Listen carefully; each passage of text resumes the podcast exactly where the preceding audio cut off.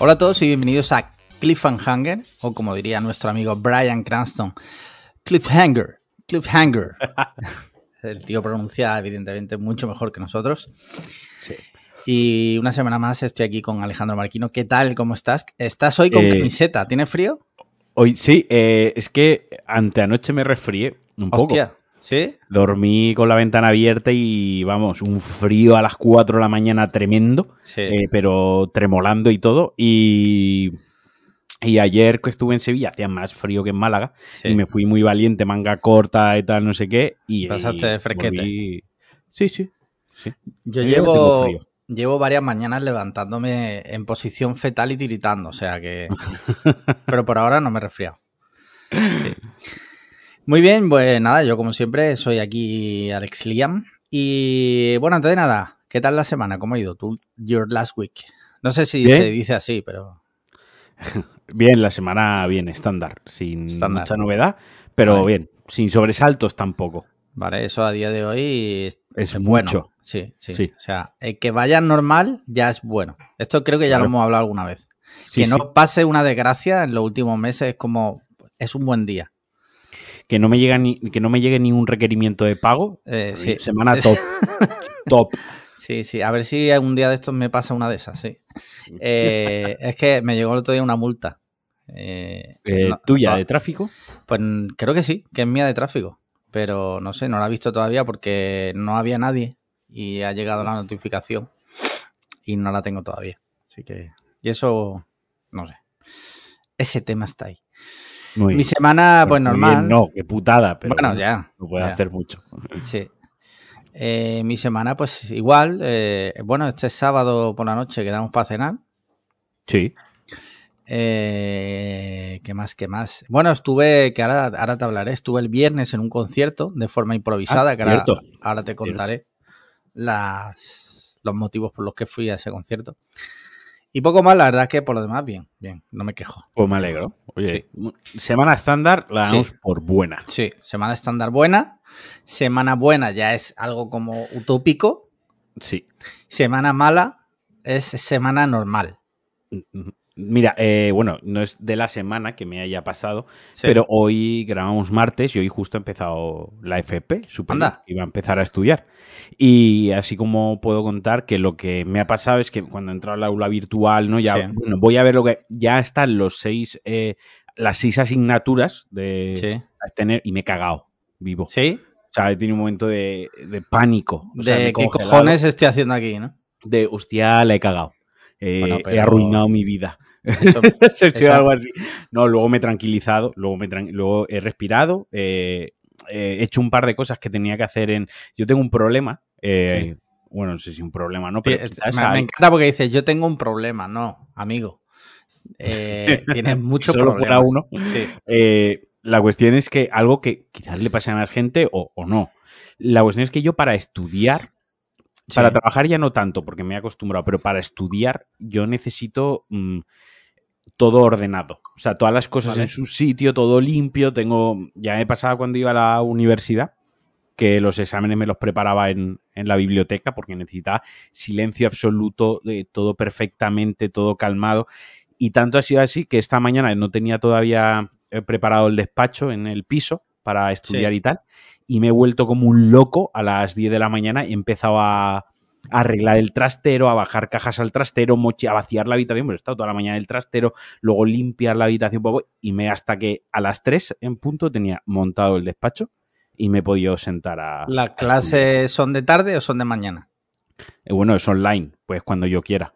Vale, pero no hay a lo mejor una hora en la que es en directo la clase. Sí, Pregunto, eh, que no por las sí, sí, esas son por las tardes, pero Ah, eso vale. empieza mañana, que será hoy cuando Ah, la vale. gente nos esté escuchando.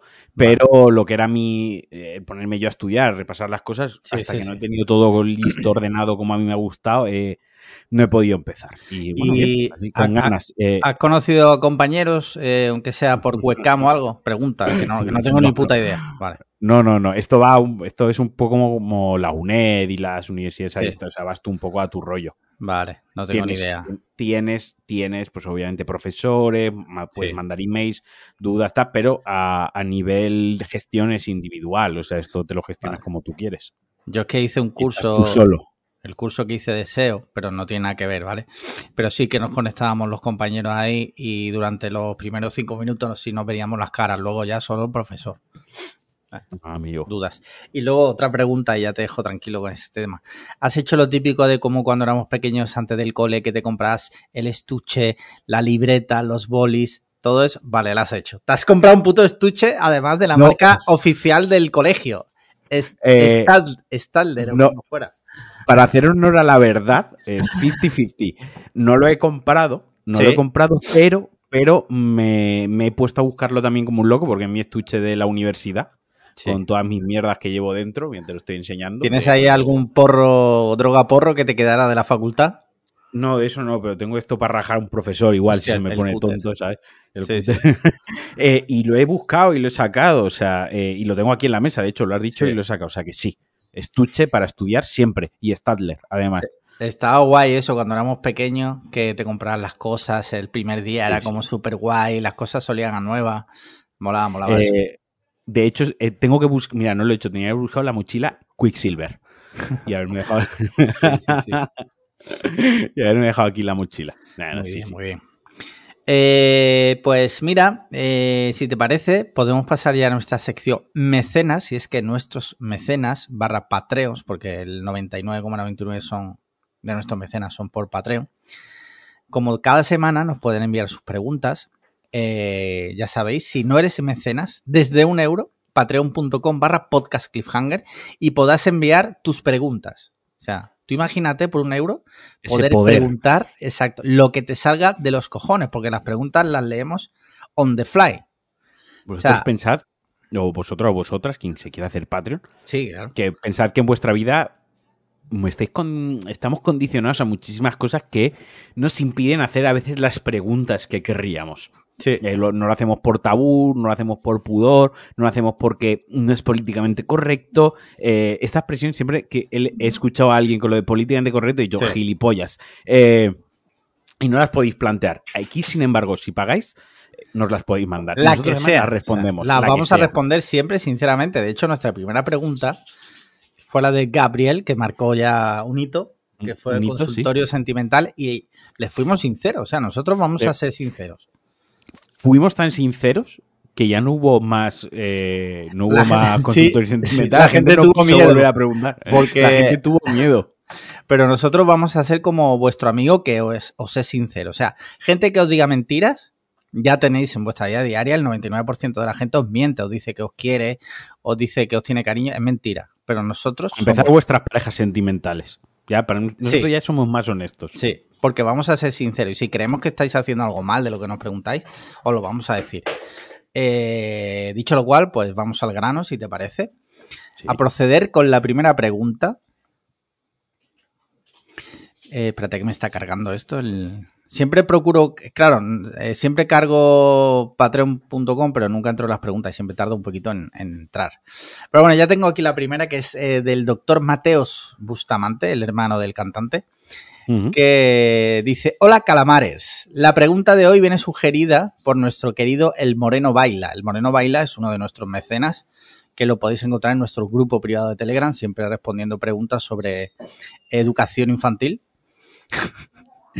Eh, la pregunta que plantea el doctor Mateo Bustamante es la siguiente. Dice, ¿preferiríais comer sushi? Ya estamos. ¿Preferiríais comer sushi hecho en España por Conor McGregor o sushi hecho en Japón por Echenique? Hombre, yo lo tengo claro. Hombre, El de Japón Yo- siempre va a ser mejor aunque lo haga Echenique. Claro, claro. si está hecho en Japón es el mejor sushi. Da igual que lo Por ha hecho. Echenique con los pies. Sí, Eh, sí, El mejor sushi es el que se hace con los pies, de hecho, no sé si lo sabías. Sí, no, no lo sabía. no Tiene lo un sabía. toque avinagrado, sí. Sí, puto asco. ¿Y Pues tú? eh, yo, yo prefiero el de McGregor, El de. McGregor.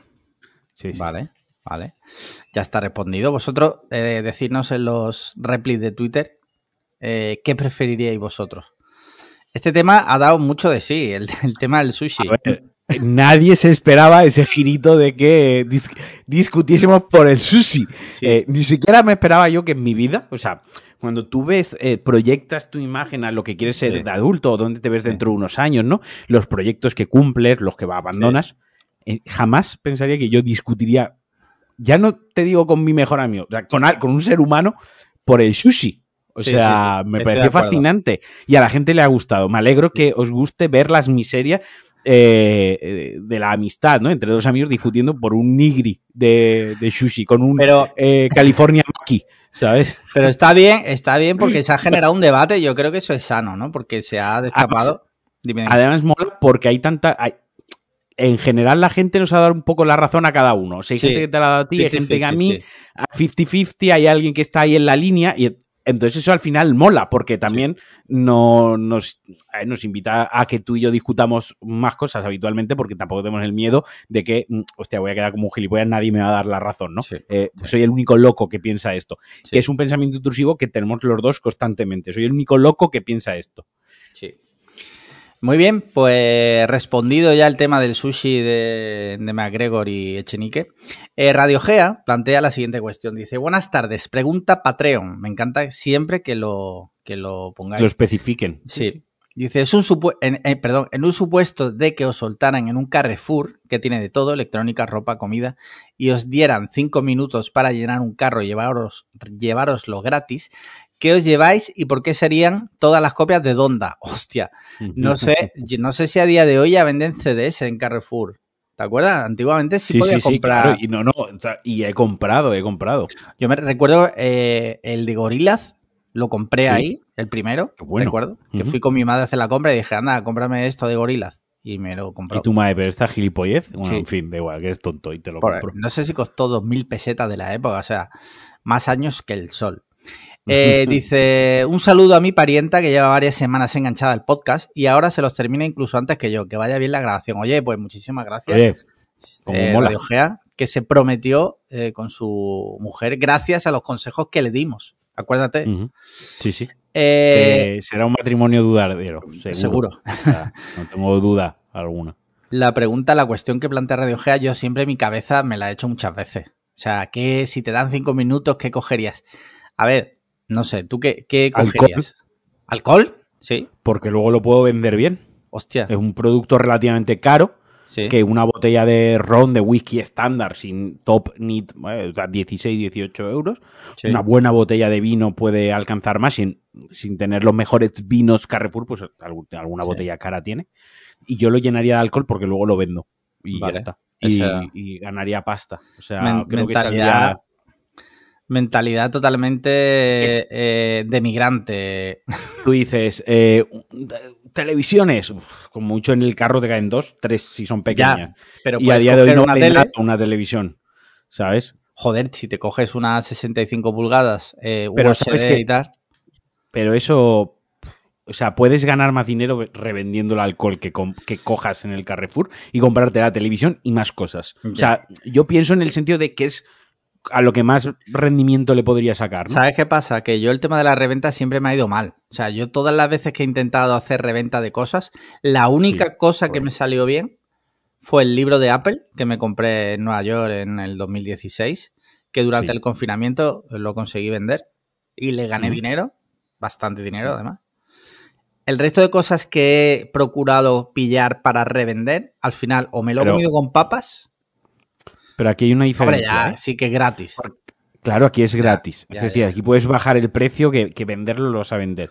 La cosa es que es que, le puedes sacar más ratio de. ¿No? De. Porque te les puedo llevar dos para revenderlas, pero a lo mejor es que botellas de whisky, a lo mejor he hecho 50 en el carro, ¿sabes? Y a que le gane, yo qué sé, 10 euros a cada botella, pues mira. Yo siempre que me planteo esta cuestión, que a veces lo hago, a veces cuando estoy solo en casa pienso, ¿qué te llevarías del Carrefour si te dejaran a solas? Si lo hago. Yo ya te digo, pillaría una tele, la mejor que hubiera. Eh, si puedo un iPhone, que no sé si venden iPhone en el Carrefour. Jamones, los mejores, los más caros. Echaría eh, un jamones, par de por ejemplo, eso, es bueno. En alcohol, un jamón o lomo ibérico de este bueno, bueno. Un par de lomo ibérico de bellota de esos que valen 40 pavos la pieza, ¿sabes? Sí, sí, sí, correcto. Eso, eso, hay que ir a por esas cosas. pero yo para mí, no para venderlo, yo para mí. Yo para comerlo yo. Y también porque son cosas que tú, una tele, es que yo siempre he pensado en estas cosas lo siguiente. Una televisión sí. al final todos, antes o después, mejor o peor, o cada tres años o cada, o cada diez, da igual, todos nos acabamos comprando, cambiando el modelo en nuestro televisor, ¿de acuerdo? Sí. Y por lo general, por lo general, no digo que todo el mundo es así, cuando invierte en un nuevo televisor, la gente se suele ir a la gama media, no se va, el, el que tiene Sí, mucha pasta se va a las locuras, pero por lo general la gama baja casi siempre queda relegada para eh, televisiones secundarias, el de la cocina, el del dormitorio, el O- de la habitación o de Para padres. o para padres, claro, Los padres no pero- son muy de.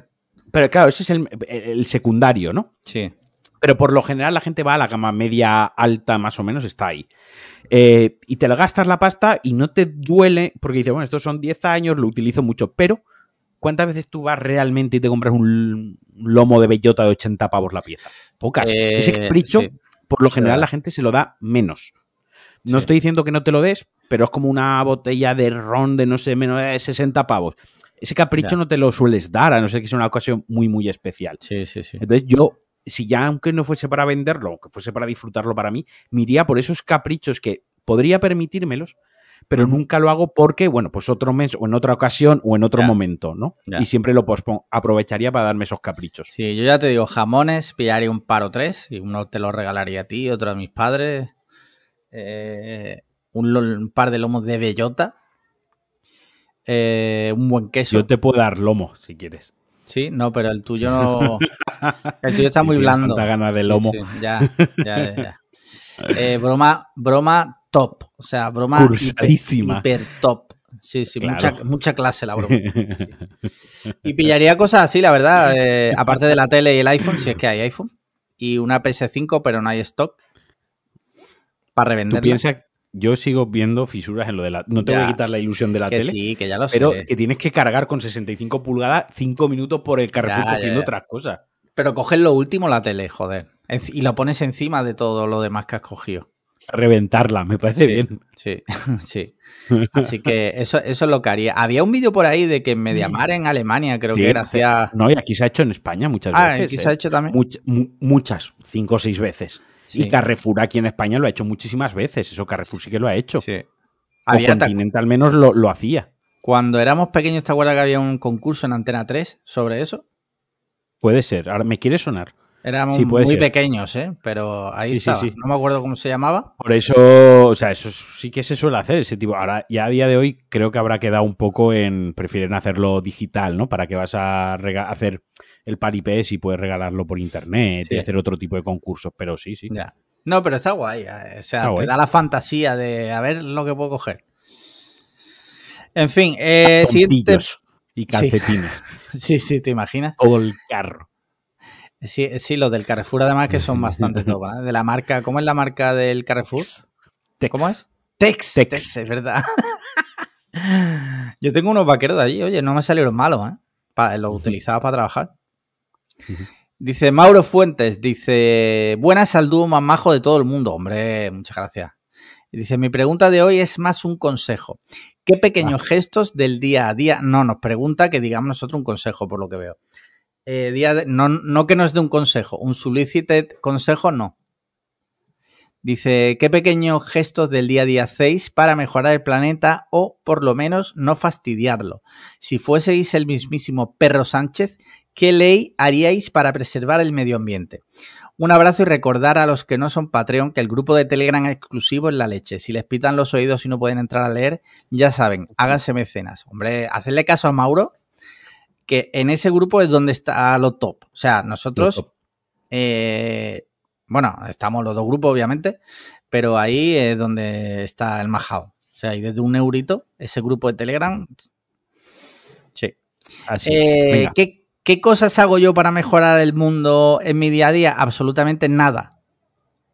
Nada. No voy a, no voy a mentir. ¿Vale? Hombre, algo harás. Seguro no que caigo. algo haces. Pues es posible, Seguro que- pero Por ejemplo, yo pienso, a lo mejor estoy equivocado, ¿eh? a lo mejor ahora me descubro aquí y me destapo como un cretino que cree que esto ca- es Sí. bueno o cambia el mundo. Pero, por ejemplo, yo eh, desde hace muchos años me propuse siempre, siempre, siempre aguantar la puerta y dar los buenos días con una, o sea, en plan, eh, no amargado. Sí. ¿no? Porque yo a veces antes daba los buenos días, en plan, buenos días, en plan, buenos días, que se acabe, que se acabe ya el día, ¿no? Y desde hace un tiempo dije, no, a ver, la gente no tiene por qué pagar mi amargura, ¿no? Sí. Entonces siempre aguantar la puerta y dar los buenos días bien, no como un subnormal, pero bien. Sí. Ese tipo, es, por ejemplo, utilizar más el por favor y el gracias. Que a mí también, eh, cuando era más chaval, pues el por favor y el gracias no eran dos de mis eh, palabras favoritas. Y pues desde hace un tiempo también, oye, pues me, hay que usarlas más. A ver, yo eso lo, lo digo bastante, ¿vale? No por darme aquí el, el pisto, Ah, ni bueno. mucho menos. Pero Para ti no es de- especial porque ya sales de serie, así. Sí, sí. Eh, entonces, por eso te digo que. Eh, espérate, que es que me está llamando mi madre. Y le estoy contestando, le digo, espérate que estoy grabando. Vale. Eh, ¿Qué hago? De verdad, no se me ocurre. Lo que procuro es, o sea, hago un refuerzo. No hago un refuerzo positivo, sino que hago un refuerzo, digamos, eh, templado. Procuro no joder más. ¿Sabes? Mi estrategia mundo, es ¿no? no De- joder más el mundo. De cómo te lo has encontrado. Intento no joderlo más. Eh, el otro día, por ejemplo, eh, cosas que se... me- El otro día, por ejemplo, no sé si es hacer el mundo mejor, pero pasé por una calle muy, muy estrecha con el coche y había un coche en doble fila que impedía que la gente, para empezar, que los coches pasaran con normalidad, y luego estaba subido encima en la acera impidiendo que la gente pasara. Llamé a la policía. No Antes sé si esa- dijiste, me, me bajé y lo maté. Lo maté. No, porque estaba el coche ahí. O sea, el Notas había puesto el coche, doblado los espejos y había puesto el parasol. Rollo. eh, El coche se queda aquí. sí, sí, sí. Digo, sí, pues voy a llamar a la policía. No por nada, porque es el barrio donde viven mis padres, es un barrio donde viven muchas personas mayores y está camino a un centro donde van mayores. Y digo, es que ahora si una persona mayor va con el andador por aquí, no se da cuenta, llega hasta el coche y no puede seguir. No, Llamé no, a la claro. policía. Y no ¿Y sé si es hacer el mundo. No sé, yo ya me fui. Ah, Bueno, pero di, di el aviso, dije, "Mi- mire, hay un coche, tal coche, matrícula tal, aquí subido encima de la acera, y no solo me obliga a mí a subirme en la acera para seguir circulando, sino que además eh, la acera, que ya de por sí es estrecha, la está invadiendo para los peatones. Y, y ahí quedó la cosa. No sé si es hacer el mundo mejor eso, pero creí No que era sé. lo conveniente. No sé, pues, pues sí, probablemente sí. Al ver, si vino la grúa y se llevó el coche, pues el dueño del coche no pensaría que has hecho el mundo Claro, un sitio mejor. Al menos Pero- ayer por la tarde. claro, Eh, pero, pero vivimos en en una sociedad.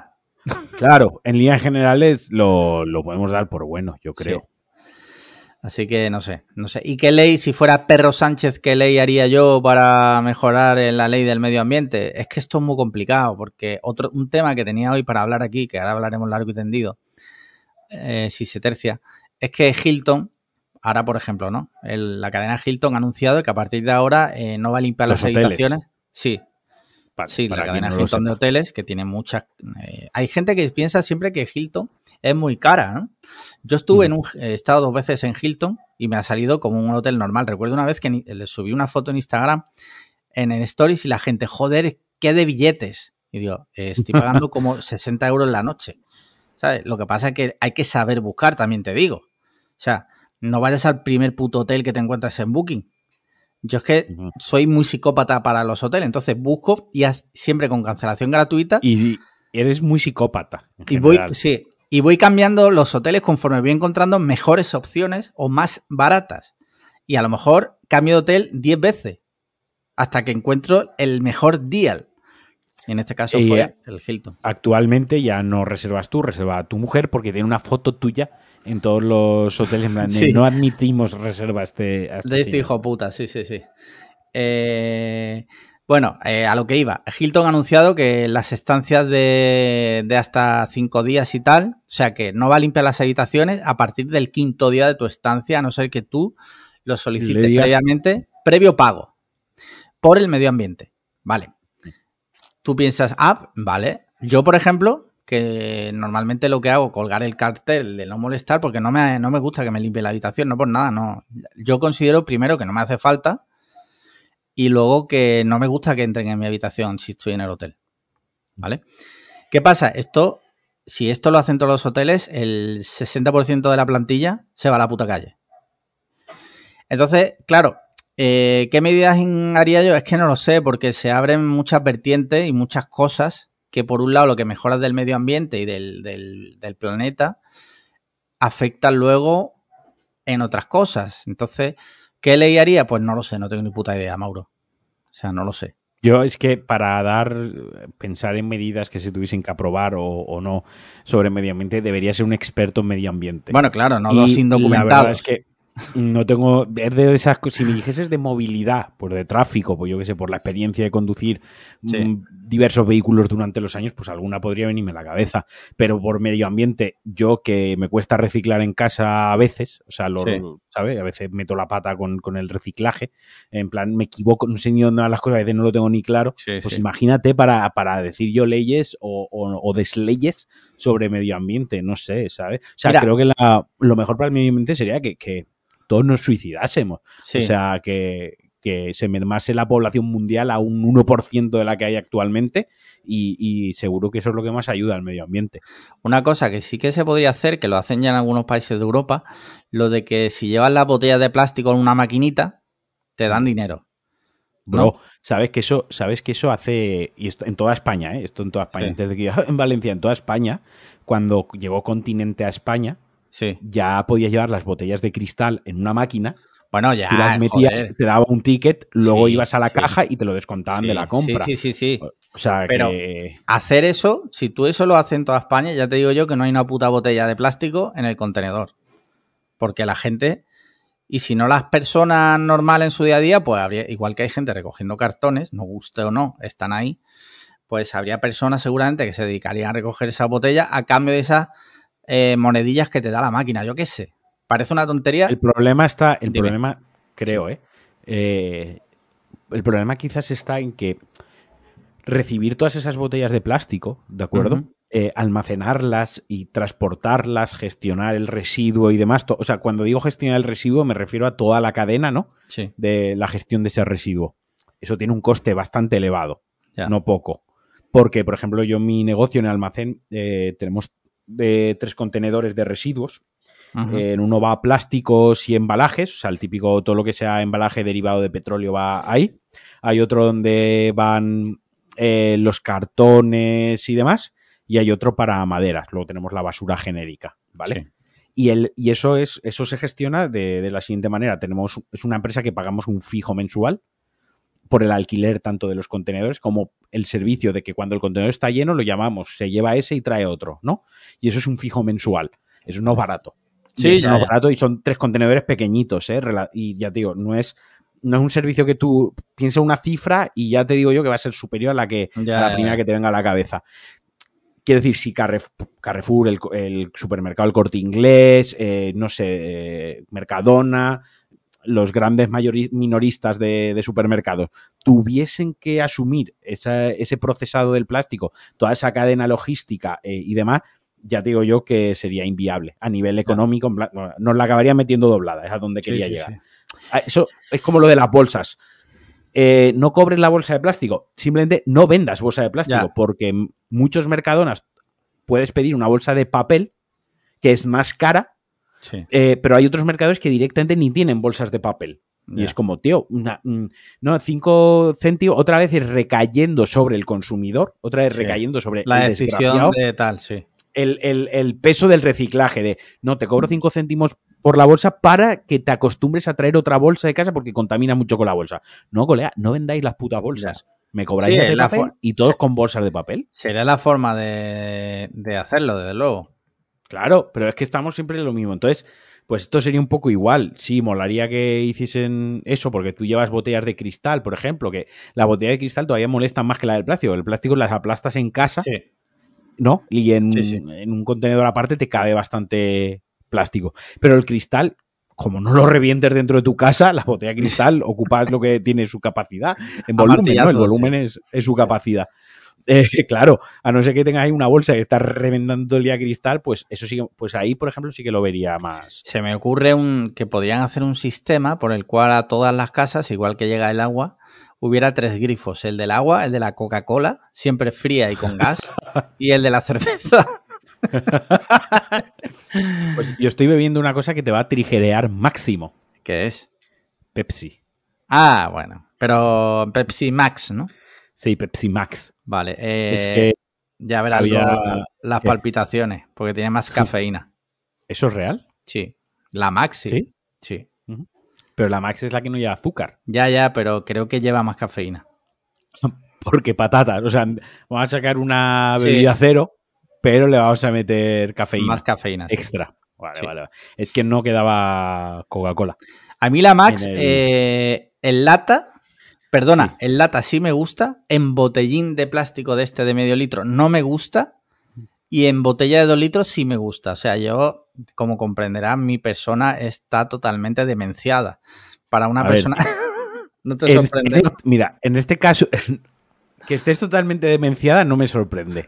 Pero, pero, en honor a la verdad y de todos aquellos que ya estén ahí, eh, hostia, tal, diré que sí que es cierto que la Coca-Cola, igual que la Pepsi, depende del envase, Sí, tiene un sabor u otro. sí. Porque no todas se envasan en las mismas embotelladoras. Mm. Entonces, a lo mejor la de plástico o la de, la de cristal la hacen en la no sé qué sitio y por X motrida pues va un poco más aguada o lo que sea y la de la lata por movidas de ellos, decir, no, es que en lata, eh, digamos que el aluminio, el sabor, le tiene que llevar más azúcar, menos en, en cristal, sin embargo, tal, y en plan, yo qué sé, cosas de esta gente, eh, de los Sí. masones, cosas de Sí. los masones que son los que controlan estas mundo, empresas y a nosotros.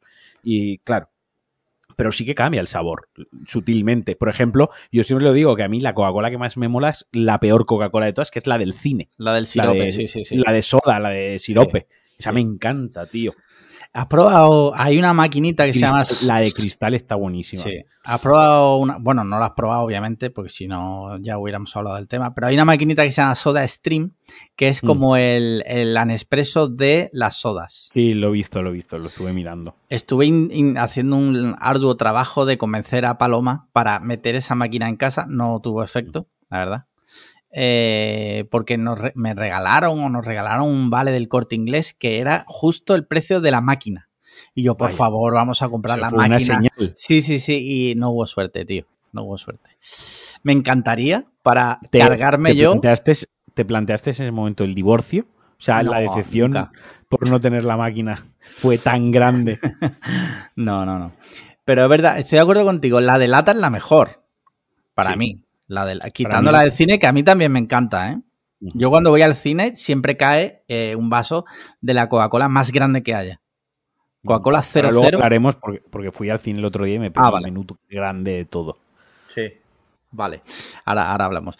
Pero que a mí la de la que no me gusta nada y si, si puedo lo evito es la de la botella de 50, ce- eh, la de medio litro. Sí, sí. No me gusta nada, esa es la peor, tío. Esa es la peor. Y me encantó cuando estuve la última vez en Nueva York, que allí en muchas tiendas tenían lata de Coca-Cola de medio litro. Y digo, es, esta es la Es lata. la perfecta. per- es como la del Monster, igual, la misma lata, pero de Coca-Cola. Y es como, bro, esto, esto. Esto Es lo que tienes quería. vender. Exacto. Se ve que no me hicieron caso porque en España sacaron la lata pequeña. ¿Te acuerdas que- que, esa- Sí, sí, sí, sí. lo que nadie había pedido, una lata con menos Coca-Cola? Lo que nadie ha pedido que es la Coca-Cola de los aviones. Eso Sí. no lo ha pedido nadie en ningún momento. O sea, solo lo ha pedido el transportista y el de Mercadona que pueden eh, vendernos el triple de Coca-Colas, ¿sabes? Al precio de la tinta de impresora. Exacto, y en, el, mi- en, el- en menos espacio. Sí, sí, en fin. Eh, pues vamos con la última pregunta. Eh, uy, he estado a punto de cagarla porque me pone entre paréntesis. No digas mi nombre, porfa. He estado a punto de decir pregunta de tal. Dice, hola Alejandros, muchas gracias por todos los buenos ratos que me hacéis pasar. Escuchar a dos humanos normales hablando de cosas normales es un alivio en un mundo de personas súper exitosas. Eh, competitividad, ricos de las criptomonedas, etcétera. Como veo personas de carne y hueso, quería preguntaros cómo gestionáis vuestro estrés y ansiedad. Tengo una empresa y sufro habitualmente ambas cosas. Joder, has venido al sitio apropiado. Al sitio. Tanto por lo bueno como por lo malo. Si no es porque los clientes te dan por el culo, bueno, ha puesto Q, pero yo he puesto el lo. Es porque las cosas van muy bien y puf, a ver si me voy a hostiar. Muchas gracias por compartir vuestra perspectiva y un abrazo. Uf, eh, amigo, mm, te llamo amigo, ¿vale? Bueno, te voy a llamar Pepito, ¿vale? Por no decir tu nombre. A ver, Pepito, mm, ¿cómo lo gestiono? Mira, yo empecé, bueno, pf, ¿cómo lo gestiono? Mal, mal. Eh, recientemente he vuelto a terapia, o sea, con eso ya te lo digo todo. Eh, aparte de todo, yo tomo antidepresivo y hago mindfulness. O sea, ahora mismo la persona que está aquí hablando es la mejor versión de mí que existe. O sea. La más chetada. Sí. O sea, mm, esto es lo máximo que yo he conseguido hacer. Aún así, a día de hoy, la verdad, tengo poca ansiedad. Tengo poca ansiedad. Eh, gracias a la medicina y a la psicología y al mindfulness, tengo poca ansiedad. Eh, hasta que he llegado a este punto he pasado momentos muy malos, evidentemente. Yo te animaría que si tienes mucha ansiedad, buscaras ayuda, probaras con la meditación. Sé que hay mucha gente que nos oye, que no es partidaria, pero bueno, ya a mí me ha funcionado y, y conozco otros casos de gente. Es que es como todo. Si no te funciona, desde luego no insistas. Pero igual le puedes dar una oportunidad. Claro. Y luego a lo mejor buscar ayuda de terapia, igual con unas cuantas sesiones de terapia te ayuda a convivir y a superarlo. Es lo que te puedo decir. Por mi parte, ahora Marquino que te diga que te, igual te, ver. te dice mata, mata a alguien. Es que yo lo llevo, yo lo llevo muy mal. Yo lo llevo muy mal. O sea, yo soy la segunda persona que conozco que peor gestiona el estrés después de ti. Pero tú aún así lo gestionas mejor porque has puesto más de tu mano. Pero mira, eh, yo hasta sufro de hipertensión. Eh, Provocado casi seguro por, por el putísimo estrés. Me he quedado calvo súper joven. Sí. eh, que me iba a quedar calvo igualmente, pero el estrés propició que fuese antes. Yo esta mañana me ha entrado un ataque de ansiedad, me ha entrado una- un ataque de pánico que me he puesto de muy mal humor, incluso con mi pareja, y me he tenido que bloquear hasta que ha venido ella, me ha, tran- me ha abrazado y me ha dicho, tranquilo, vamos a... Yo te voy a ayudar, vamos a hacer esto. Eh, Yo, joder, yo soy una persona, me considero suelo ser bastante pragmático y por mi deformación profesional suelo, suelo analizar muy bien cuando tengo un problema, cuando tengo que hacer algo, ¿no? Los pasos para... Me he bloqueado. O sea, he tenido un un bloqueo absoluto que era incapaz de pensar eh, más allá de cinco segundos vista. ¿sabes, ¿Sabes lo que te quiero decir? Sí. Esas veces que tu cerebro, tío, te impide pensar más allá de cinco segundos de tu vida o un minuto de tu vida. Planificar ni siquiera adentro de 10 minutos lo que vas a estar haciendo, ¿no? Yo me he quedado así y yo lo gestiono muy mal. Yo pues, con antidepresivos, con diazepam, con drogas y con alcohol a veces. O sea, lo llevo fatal. Sé que no es la mejor manera, sé que no es la mejor manera, pero es como yo lidio con el, con el tema. Es como yo lidio con la situación y cuando ya lo llevo muy mal, la comida, que es todavía peor. Pero, pero vaya, yo, es que eh, lo has dicho tú perfectamente al inicio, ¿no? Venía el peor sitio Sí. para hablar de estrés y ansiedad, porque, porque creo que ninguno de los dos lo gestionamos del todo bien. Es que es complicado. Yo ya te digo, amigo Pepito. eh, es que joder, es ridículo, Pepito. Es- te, te puedo dar el consejo que me dio mi médico cabecera cuando fui joven y le dije que Sí. tenía ansiedad por la noche, que me dijo, mira, Chal, tú lo que necesitas es hacerte una buena paja antes de dormir. Eso y dejarte de tonterías. Eso es lo que me dijo Bueno, mi médico de cabecera, que ya está jubilado desde hace eones, menos mal. eh, desde hace décadas. Sí, sí, ya era mayor por aquel entonces. O sea, eh, es- eso es eh, del nivel de eh, tengo ansiedad, relájate. ¿Sabes? ¿Estás triste? No es triste. Sí, sí. ¿No puedes yo. dormir por la noche? Una buena paja. Una pa- Sacúdete la sardina, estruja la cobra, ¿sabes? Eso te- tal cual te lo dijo el médico, ¿no? El doctor. eh, el- Est- estu- estruja la cobra, eh, me dijo. Aprieta a- el, a- ahorca, ahorca, ¿sabes? aprieta el sonajero, sí. Exacto. Eh, pues nada, Pepito, yo ya te digo, esto es lo que hay. el, Eh, el nivel. sí. Si quieres, yo estoy abierto a que me escribas por privado, si quieres, en lo que te pueda ayudar. Eh, y contarte más en profundidad mi experiencia por Suena si te puedo topical. ayudar. Suena topicazo, pero el deporte ayuda.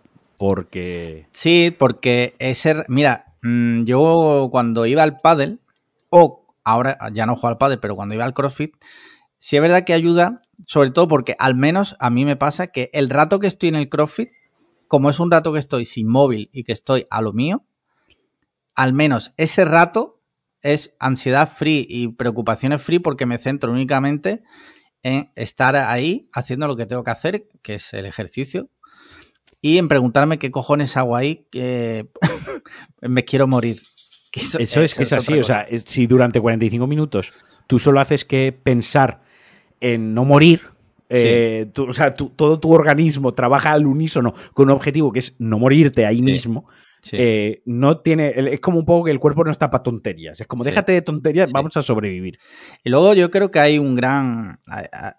Esto igual es un popular opinion, o quizás no, no lo sé. A veces lo pienso, que vivimos nuestra generación de personas de nuestra edad, lo hemos tenido todo. Esa es la realidad. O sea, la mayoría de gente de más o menos de nuestra edad, de nuestro estatus y tal, por suerte nos hemos criado sin eh, necesidades, no como nuestros padres. Nuestros padres, ¿por qué no tienen ansiedad? Y, y lo entrecomillo, lo entrecomillo porque la generación de nuestros padres está también hecha polvo. La, la generación de nuestros padres eh, Está polvo. aniqu- aniquilada a un nivel desestructural, Sí. mental y social que Sí. ni nos imaginamos. Porque, ojo, ¿eh? Sí. Nosotros, nosotros por, por poner solo un ejemplo que me viene rápido a la cabeza, el divorcio es algo totalmente norm- ya Sí. normalizado en nuestra generación. Incluso lo de criar hijos por separado, divorciarse cuando los hijos tienen incluso dos años recién nacidos prácticamente, una cosa ya muy normalizada. La Sí. generación de nuestros padres, hay muchísimos padres, muchísimas parejas que no se han separado en su momento por, por, lo que- por- por- porque- porque no. porque... porque, en esa- porque no. Y, ya y está, luego porque que, y que consideran que ir al psicólogo es una gilipollez, que No, y tenemos que mucho den- tiempo libre y tal y cual. Y que te den antidepresivos es que te dan drogas para nada Sí, y sí, que es un, un fracaso como persona tomar una pastilla. Sí, claro, o sea, quiero decir, mm, cuidado. Que por eso lo, entre, aún- lo he entrecomillado. Por eso digo que nuestros padres no tienen ansiedad, entre comillas, porque su generación vivía por sufrir, básicamente. El problema de pensar que nosotros, digo por darle un contrapunto, no por Sí. discutir gratuitamente. No, eh, lo del sushi no se. El sushi es una cosa con la que no se juega, pero la ansiedad es más Sí, relativo, eh, menos importante. Total, que caer en lo que tú estás diciendo es que nos acercamos un poco a decir que la generación No de cristal. ya, el, pobrecito, No, no, no, la generación de cristal, no que ahí. debiluchos que, como tienen ahí. pocas preocupaciones, caen enseguida en lo de la depresión. Si tuviesen una guerra, no estarían así. No, Mira, hay que tener me- cuidado. Me voy a Digo solo que hay que explicar- tener cuidado. Sí, sí, sí. Me voy a explicar bien para que no se malinterprete. Eso. Lo que Yo quiere creo- decir es- eso es a lo que yo iba. sí, que como tenemos nuestras necesidades básicas cubiertas, la gran mayoría de nosotros la hemos tenido y eso es una realidad, cosa que nuestros padres a lo mejor no, porque en la época de nuestros padres mm, la vida en España era peor y bueno, en Sudamérica ya ni te digo. Hablo de esas dos zonas porque me imagino que no nos va a escuchar un... Bueno, a veces nos escucha gente de, de otros países, pero lo normal es que sean de España y Latinoamérica. Nosotros, como hemos tenido esa, todo eso cubierto, nos centramos a lo mejor también mucho en nosotros. En nosotros. Y nos buscamos muchas veces nosotros nuestros propios problemas. Por ejemplo, yo durante mucho tiempo he sido muy hipocondriaco. Ya no. Lo superé. Pero durante una época yo estaba todo el puto día observándome a mí mismo. Porque la realidad en ese momento es que no tenía otras, otras preocupaciones en, en aquel no. momento. A ver, pero esto es como la pirámide de Maslow. O sea, cada vez que tienes un, un escalón, unas necesidades Sí. cubiertas, tus preocupaciones o tus necesidades a cubrir o, o tus inquietudes, es el siguiente, ¿no? Sí. Obviamente, los problemas que tenemos nosotros no van a ser los problemas que van a tener la gente de nuestra edad dentro de 100 años. Sí. No sé si serán unos problemas mayores o, o- Bueno, o menores. Dentro de 100 años tendrán que matarse para beber un vasito de agua. Pero claro. Eh, pero bueno, pero solo habrá coches eléctricos. Sí. Ya no gastarán petróleo. Es Total, bueno, eso es bueno. que dentro de 100 años no sabemos, ¿vale? Pero desde luego tendrán, habrá muchos que son comunes porque son inherentes al ser humano como individuo y como especie y a la sociedad como grupo, que hay problemas que siempre están ahí, pero hay otros que surgirán y otros que desaparecerán, ¿no? Eh, Sí. Seguro, seguro, y por banalizarlo y por, por hacerle un poco más distendido esto, eh, seguramente a los chavales de 16 años, lo de anoche de WhatsApp, Facebook Sí, y, sí, e sí, sí, Instagram sí. fue un disgusto. O sea, mm, habría algunos sollozando o alguna llorando, gritando por un disgusto porque se ha caído Instagram, WhatsApp, a lo mejor estaban ahí roneando, ¿no? Que los, chava- los chavalinas muchachadas tienen que ronear, mandándose fueguitos y a lo mejor se les acabó la noche de roneo, ¿no? Sí. Y eso fue el problema más grave. Mi padre no sabe ni, ni que se cayó Instagram, Sí. ya te lo digo yo. Sí, sí, ¿sabes? Entonces, que, que para el chaval ese es el problema más grande del mundo también, en su realidad, en su, en su vida, ¿no? Su perspectiva Sí. es lo más grande del mundo, el mayor problema. Tampoco se trata de clasificar problemas, ¿no? No, pero, claro que no. mm, pero obviamente ese sería un problema para él muy grande y en su generación eso lo va a acompañar y a lo mejor pues para nosotros el problema es otro y para nuestros abuelos será otro, no sé. Sí, sí. En fin, sea Pero como está sea. claro que, que- que cuanto más mayores necesidades cubiertas tienes, tu siguiente aspiración es cuidar más tu salud mental y Sí. cuidarte más a ti mismo. Antes se pensaba más en cuidar a los que tenías cerca, hemos evolucionado que cada uno, cada vez nos cuidamos más a nosotros mismos y miramos un poco más por nosotros, que no es egoísmo, que está bien, que hay que hacerlo. Y eso a lo mejor propicia pues que estemos más concienciados, tengamos más acceso de pues, la salud mental, la ansiedad, la depresión, etc, etc. Que, es- que es bien, o sea que eso es progreso. Sí. Dicho lo cual, pues siempre desde aquí os hemos animado a que si estáis A que no mal, estéis tristes, exacto. Sí. No lo estás estéis. mal, no estés mal. ¿vale? Sí, nuestro consejo siempre es: ¿estáis tristes? No lo estéis. ¿Estáis gordos? Porque queréis. Claro. ¿Estáis tristes? También. ¿Sois pobres? Haber trabajado. Si estás triste, te miras al espejo y sonríe. Ya está. Exacto. So- Solucionado. Te ríes del payaso que está haciendo, ya está. Exacto, ya está. eh. Poco más. Mira, se han acabado las preguntas de nuestros mecenas. Oye, pues. Hombre, 45 minutitos muy- llevamos ya aquí de chapa. muy ¿eh? interesantes, ¿eh? Muchísimas gracias a nuestros mecenas que plantean cosas muy interesantes, la verdad. Y muy buenas. Eh, mira, mm, el otro día, te- como te he comentado, estuve en un concierto Sí. de Iván Ferreiro, que vino a la feria de Torremolinos. Era gratuito, ¿vale? En la feria, tú sabes, no sé en Valencia, pero aquí en la feria los Sí, sí. conciertos suelen ser gratis. Porque lo Sí, paga la. Pues En el- toda España, de hecho. Bueno, Ahí- no lo sé. Digo, igual en Valencia cuando estaba el PP igual te cobraban por ir a los conciertos, para pagarse los trajes. todo. Al revés, al revés. Pagaban todos ellos para poder quedarse un trocito. Vale. El caso es que en principio, o sea, bien siempre, pero Iván Ferreiro me encanta, creo que es la tercera vez que voy. Encima gratis, joder, te diré, ¿no? Eh, pero... Apoyando a tope al artista. Dime. Sí, sí. Me- me- o sea, lo pasé, lo pasé muy mal, tío, porque. Y lo que voy a decir no creo que suene clasista, ¿eh? ni mucho menos. Pero había un montón de gente a la que le sudaba la polla aquello. O sea, había ido ahí porque era gratis. No, a ver, eso. Y no paraba de hablar, tío, no paraba de hablar. Me estaban poniendo. O sea, estaba pasando realmente vergüenza ajena. De- A ver, y- esto lo hablamos, hicimos el otro día una pequeña comparación, ¿no? Que es como cuando hacen lo de la fiesta del cine, Sí. que ponen las sesiones a 3.90 a Sí. todas horas.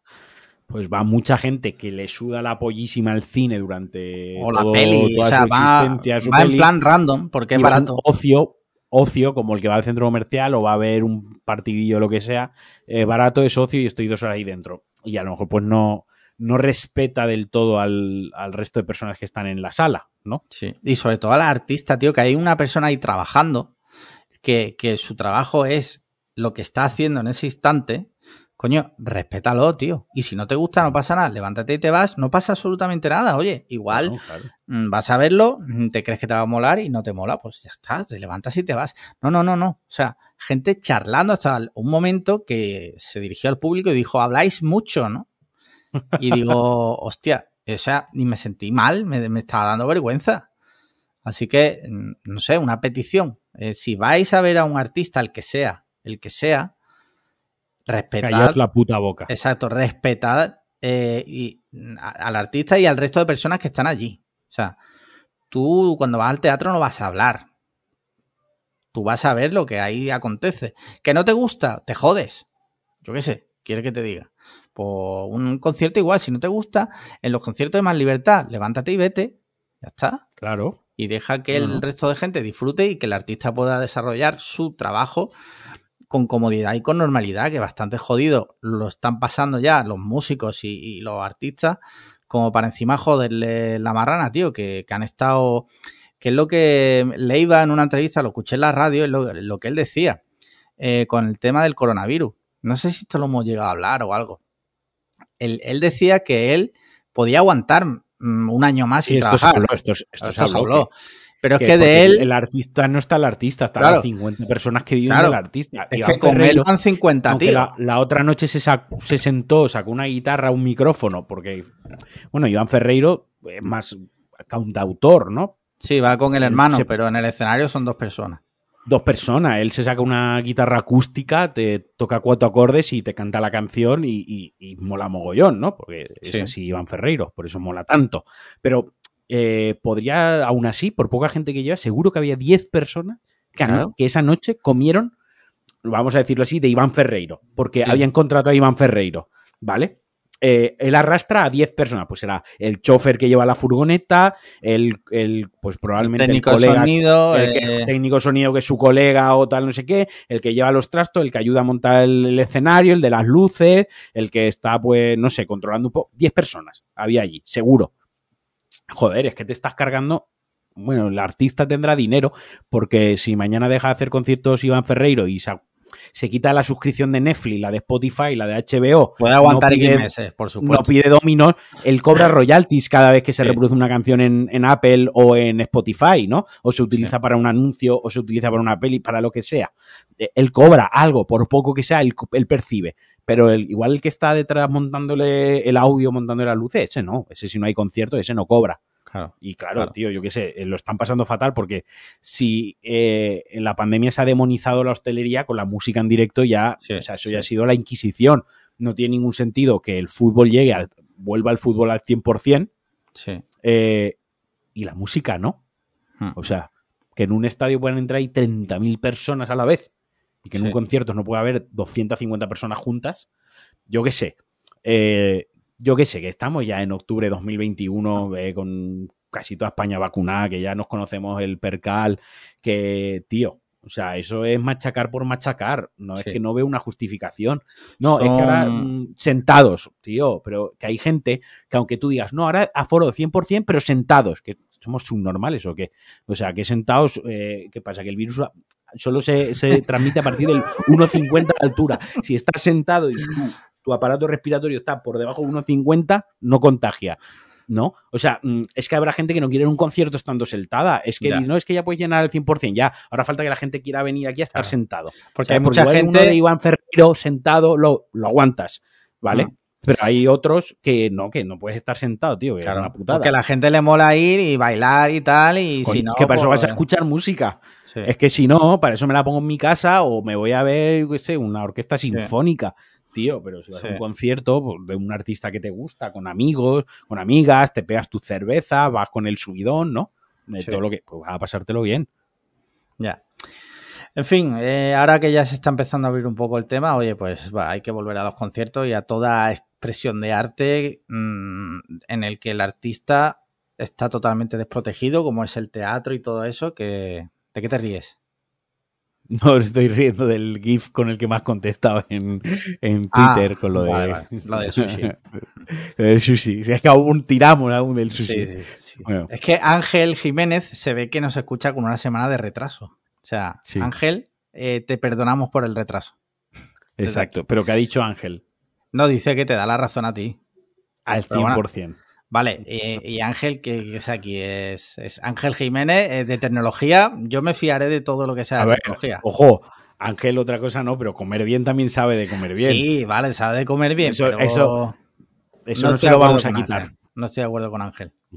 Para Eh, nada. por cierto, última noticia. ¿Qué ha pasado? Eh, mañana, a partir de las 9, eh, nueva canción de Dani Martín. Ah, bueno, creo que va a estar mañana a es las un 9. homenaje, es un homenaje al canto del loco. Sí. O sea, no es que vuelve el canto del loco. Ah, hijo puta. Eh, el caso es que a las 9 de mañana tiene un Twitch con Ibai. O sea, le ha dado la exclusiva a Ibai. Los medios tipo los 40 y tal tienen que estar ya rabiando. están tío. muertos. Mm. Eh, de todas formas, en breve va a venir aquí un reportero y un periodista. Le vamos a preguntar por todo eso. Mm. Quiero saber la opinión de, de profesionales que se dedican a eso. A ver qué piensan. Eh, vale, ya hemos terminado lo de Iván Ferreiro. ¿Vale? Tema zanjado. Simplemente quería comentar porque me sentí ¿Irás, a- muy mal. irás a ver a, a Dani Martín en concierto? Pues depende, igual sí, porque Paloma era súper fan del canto del loco, yo también. En aquella época no nos conocíamos porque no éramos novios, pero yo creo que sí, yo creo que sí. Tenía aquí Vale, apuntado en la escaleta hablar de esto, ya lo hemos dicho. ¿De Eh, qué? ¿Del canto del loco? Sí, sí. Mira, eh, nos han pasado en el grupo de Telegram. El, can- el canto del loco, perdona, que tiene tres álbumes, ¿no? Pues no sé si tiene muchos.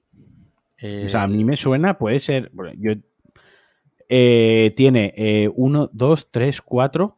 cu- eh, cuatro. ¿Cuatro? no, ¿tres? tiene, tiene, mira. No, no, lo estoy, eh, lo estoy viendo en Wikipedia. Ah, sí. 2000, 2002, comienzos. eh, ah, no, comienzos y primeros álbumes, yo lo he contado. Es estado de ánimos, zapatillas. Eh, personas y de personas a personas. Tiene 1, 2, 3, 4, 5. ¿Cuáles son? 5 tiene. El álbum es de estudio, según esto. El canto del loco, a contracorriente, estados de ánimo, Ajá. zapatillas y personas. Vale, Y luego lo que sí tiene son un montón de discos en directo. vale, vale. O sea, vale, tiene en directo tiene tres, luego tiene uno, dos, tres, cuatro recopilatorios y Ujú. tres DVDs. Vale, vale, Sí. vale. Eh, a mí me gustaba, no me escondo. O sea, ahora mismo habrá gente que me tirará hate por doquier. A mí me gustaba en su época, igual que me gustaba Pereza. Eh, creo que fueron grupos que marcaron una época en España. Y a quien no le guste que la chupe. O sea, quiero decir. A mí Pereza me gustaba y me gusta mucho Leiva. Sí, a mí Y también. alguna obra, ah, no sé, pues, pues a, A mí me también. encanta. Me gusta menos Eh, me Leiva en solitario que Pereza, pero Pero canciones de Pereza prácticamente me, me pones un disco y la que no me sé de pe a pa me la medio sé en cuanto la Sí. escucho, porque lo, lo quemé en su día. Y Leiva a mí sí que me gustaba mucho. tío. Tú sabes que yo, lo, que Paloma y yo fuimos a un meet and greet con Pereza y los conocimos. Tengo ¿Ah, una sí? foto con ellos por ahí que no sé dónde estará. Sí, Yo estuve en un concierto acústico suyo que éramos 50 personas, 50, 60 personas Hostia, solo, qué chulo. en Zaragoza. Sí. Yo estuve Tío, a mí me, me gustaba mucho. En el meet and greet que fue en un concierto en Teatros Canal en Madrid cuando vivíamos allí. Y fue en, un, en el teatro. Había más, Mm. más gente, pero si no recuerdo mal fue... Bueno, acústico no fue, miento, perdona, perdona. Pero estuvo chulo también. Yo he ido a varios también de Pereza. Y del Canto del Loco he ido a dos o tres también. Sí, sí, sí. Un día tenemos que hablar bien de la música que nos gusta más allá, porque alguno igual sea hasta sorpresas. Sí, bueno, yo si vieran, o sea, yo si vieran mi en bucle de, de Spotify, hay gente que fliparía. Que por cierto, hay A algo voy a roto, el mío. hay algo roto en Spotify porque siempre me pone Charo de Quique González y yo esa puta canción no la he escuchado jamás. Y siempre me la pone, lo más escuchado del año, Charo. Y yo, vamos a ¿Dónde ver, busco, ¿Dónde busco lo de...? en las listas que son para ti. Hay Ah, una vale, sección que es para ti, especialmente para ti. Tus programas, la canción de cada arti- Buah, y es que no entro ahí, lo de para ti yo ni, ni entro. Yo tengo Tus aquí... listas, Ni puta idea, tío, ya te digo. Bueno, otro día lo preparamos Y- más en profundidad. Sí, sí, era que tenía, tenía eh, curiosidad. Curiosidad. Pues los tienes, eh, hay Ah, una mira, si sección... pones en bucle, si pones en bucle en el buscador, Ah, te sale, ¿no? te salta, sí, sí. Madre mía. Sí. está para verlo también, ¿sabes? Sí, hay- tú sabes que hay gente que se activa lo del modo incógnito para que nadie vea lo que escucha, ¿no? Yo la peña. Escúchame, eh, si me estás, o sea, si me estás escuchando y haces eso, que sepas que tú eres, tú eres la persona que hay detrás del modo incógnito. Esa es la persona que tú eres. Eso es lo que tú eres en realidad. Mira, Muéstrate Mira, cómo eh, eres. Mira, aquí rápidamente eh, tengo Estopa, M-Clan, Sí. Zetangana, The Weeknd, Arellana Grande, Totequín, Jarabe de Palo, otra vez Estopa, eh, eh, SFDK y Calle 13, Residente. Básicamente eso es lo que, lo que escucho. La Mala Mira, yo- Rodríguez sale también por ahí. Yo tengo. Lo que pasa últimamente en estoy bucle, ¿eh? escuchando. Eso- eso sí. me he ido a la lista de en bucle. Yo últimamente tengo mucho hip hop. En otra época igual estaría más mezclado, pero mira, aquí tengo Bob Burnham, Drake, Snoop Dogg, Elton John eh, y una canción que tiene con Dua Lipa, The Weeknd, Hip hop. Chet Baker, J Balvin con Metallica, Michael Jackson, Raúl Alejandro, Los Smith, eh, Justin Bieber, Anuel, Los Planetas, eh, Bad Bunny, Ozuna, Richie Kang. Es... Hay época que me da por boleros y entonces empiezo a quemar toda la discografía de Luis Miguel porque me flipa Luis Miguel. Lo vi en concierto y fue de los peores conciertos que, que he ido en mi vida. ¿Viste la serie? No, no la he visto todavía. No la he visto todavía. Sé que es buena, o sea, dicen que es muy buena, pero no la he visto. Sí. Vale, vale. Bueno, vamos a centrar otra vez el podcast, que nos hemos ido por las ramas a lo bestia. Eh, mira, eh, nos han pasado hoy nuestros mecenas en el grupo. Nuestros mecenas pueden proponer temas con el hashtag tema en el grupo privado. Y uno de ellos, eh, te lo voy a buscar, te voy a leer el. Te voy a leer el titular, ¿vale? Y ahora lo, lo Vale. hablamos. Llevamos ya una hora y aún no he hablado Sí. de James Bond, tío. Sí, lo sé, lo sé, lo sé. Mira, eh, una noticia de Shataka, que te leo a continuación. La gran... Espérate, me ha salido lo de las cookies. La gran renuncia. En Estados Unidos los empleados están dejando en masa sus trabajos. La gran pregunta es si veremos esto y cuándo en España. Vale, ya te respondo yo que en España esto no lo vamos a ver. Ya te, digo yo que no. ya te digo yo que no. El tema de es analizar por qué está pasando esto. Bueno, pues esto pasa en Estados Unidos porque los americanos, en general, se lo pueden permitir, básicamente. Porque hay, los que hacen esto no son precisamente los que trabajan en, Amazon repartiendo Exacto. Son la mayoría empleados de empresas tecnológicas que ganan muchísimo dinero y que se lo pueden permitir. Y pueden estar un año sabático o dos a la espera de mejores proyectos, cosas que le gusten más o darle una vuelta a su vida. O sea, eso, eso es así. Y el que no se lo puede, el que no puede hacer eso, de dejar su trabajo súbitamente, es el que trabaja en el McDonald's, aunque hace poco hubo en el fast food hubo una oleada de gente que se piró súbitamente también, pero fue reclamando mejores sueldos. A ver, es que claro, el tema de Estados Unidos, estas cosas cuando se analizan en países independientes es muy complicado que nosotros, a mí personalmente me cuesta mucho opinar, porque no son las mismas condiciones y leyes laborales que protegen al trabajador eh, en Estados Unidos que en China, que en, Europa. Iba a decir en España, pero bueno, más o menos Europa vamos al unísono, más o menos, ¿de acuerdo? Por ejemplo, en España eh, tenemos una ley laboral que nos protege bastante bien, aunque al trabajador, sí. al trabajador está bien protegido. Podría ser mejor, obviamente, todo es mejorable y perfeccionable, todavía hay que seguir, se sigue trabajando en ello, pero si lo comparas, por ejemplo, con Estados Unidos mismo, no, me voy a hablar con un país como China, porque, no, no, Estados Unidos, donde se ganan auténticos sueldazos, por poner un ejemplo, ¿no? A cambio. Tiene una, industria muy fuerte, muy potente. Aquí, por ejemplo, estamos más protegidos laboralmente. El trabajador está en, Estados Unidos te despiden y te han despedido. O sea, y además mañana. Mm, de un día para otro. No, mañana. mañana. no vengas y ni, mañana no vengas. ni finiquito, ni nada. Por ejemplo, eh, seguro médico. O sea, aquí todos los trabajadores, todos los trabajadores tenemos un seguro de empresa. Tú te haces daño en la pierna trabajando y tu jefe tiene que tener una mutua contratada para que a ti te atiendan en ese momento por tu lesión laboral, o sea, por lo que te has hecho en el trabajo. Allí, por ejemplo, suerte, ¿sabes? Normalmente allí, allí en los trabajos se negocia eso. Hay gente que tiene muy buenos seguros. claro, pero tú lo has dicho, se, negocia. Aquí ya va de serie. Aquí entras a trabajar donde esté. Por defecto por defecto. Quiero decir, aquí estamos muchísimo más protegidos. Es una realidad. No estoy diciendo que la ley laboral en España sea perfecta, que no lo es. Luego pero aquí muchísimo más protegidos. Tienes derecho a un mes de vacaciones en Estados Unidos, no tienes derecho a vacaciones. Y si te coges vacaciones, si te las quieren dar, que tú lo puedes negociar con la empresa, son días que no cobras. Claro. Y eso yo lo sé porque yo tengo, o sea, lo sé de primera mano. Eh, mi amigo, por ejemplo, que vendrá al podcast también, eh, cuando se coge vacaciones, no cobra. O sea, entonces tú te los tienes que coger a sabiendas de que ya pueden ser buenas las vacaciones. Entonces, entonces, aquí hay dos cosas que analizar. La primera es, si esos trabajadores están abandonados sus puestos de trabajo por una reivindicación eh, de unas mejoras salariales o mejoras de, lo que sea, ¿no? De, condiciones en general, súper a tope con eso, porque en Estados Unidos, como digo, eh, sus leyes y su mercado laboral no está tan protegido como aquí, y al final es la manera que van a tener de, obtenerlo, ¿no?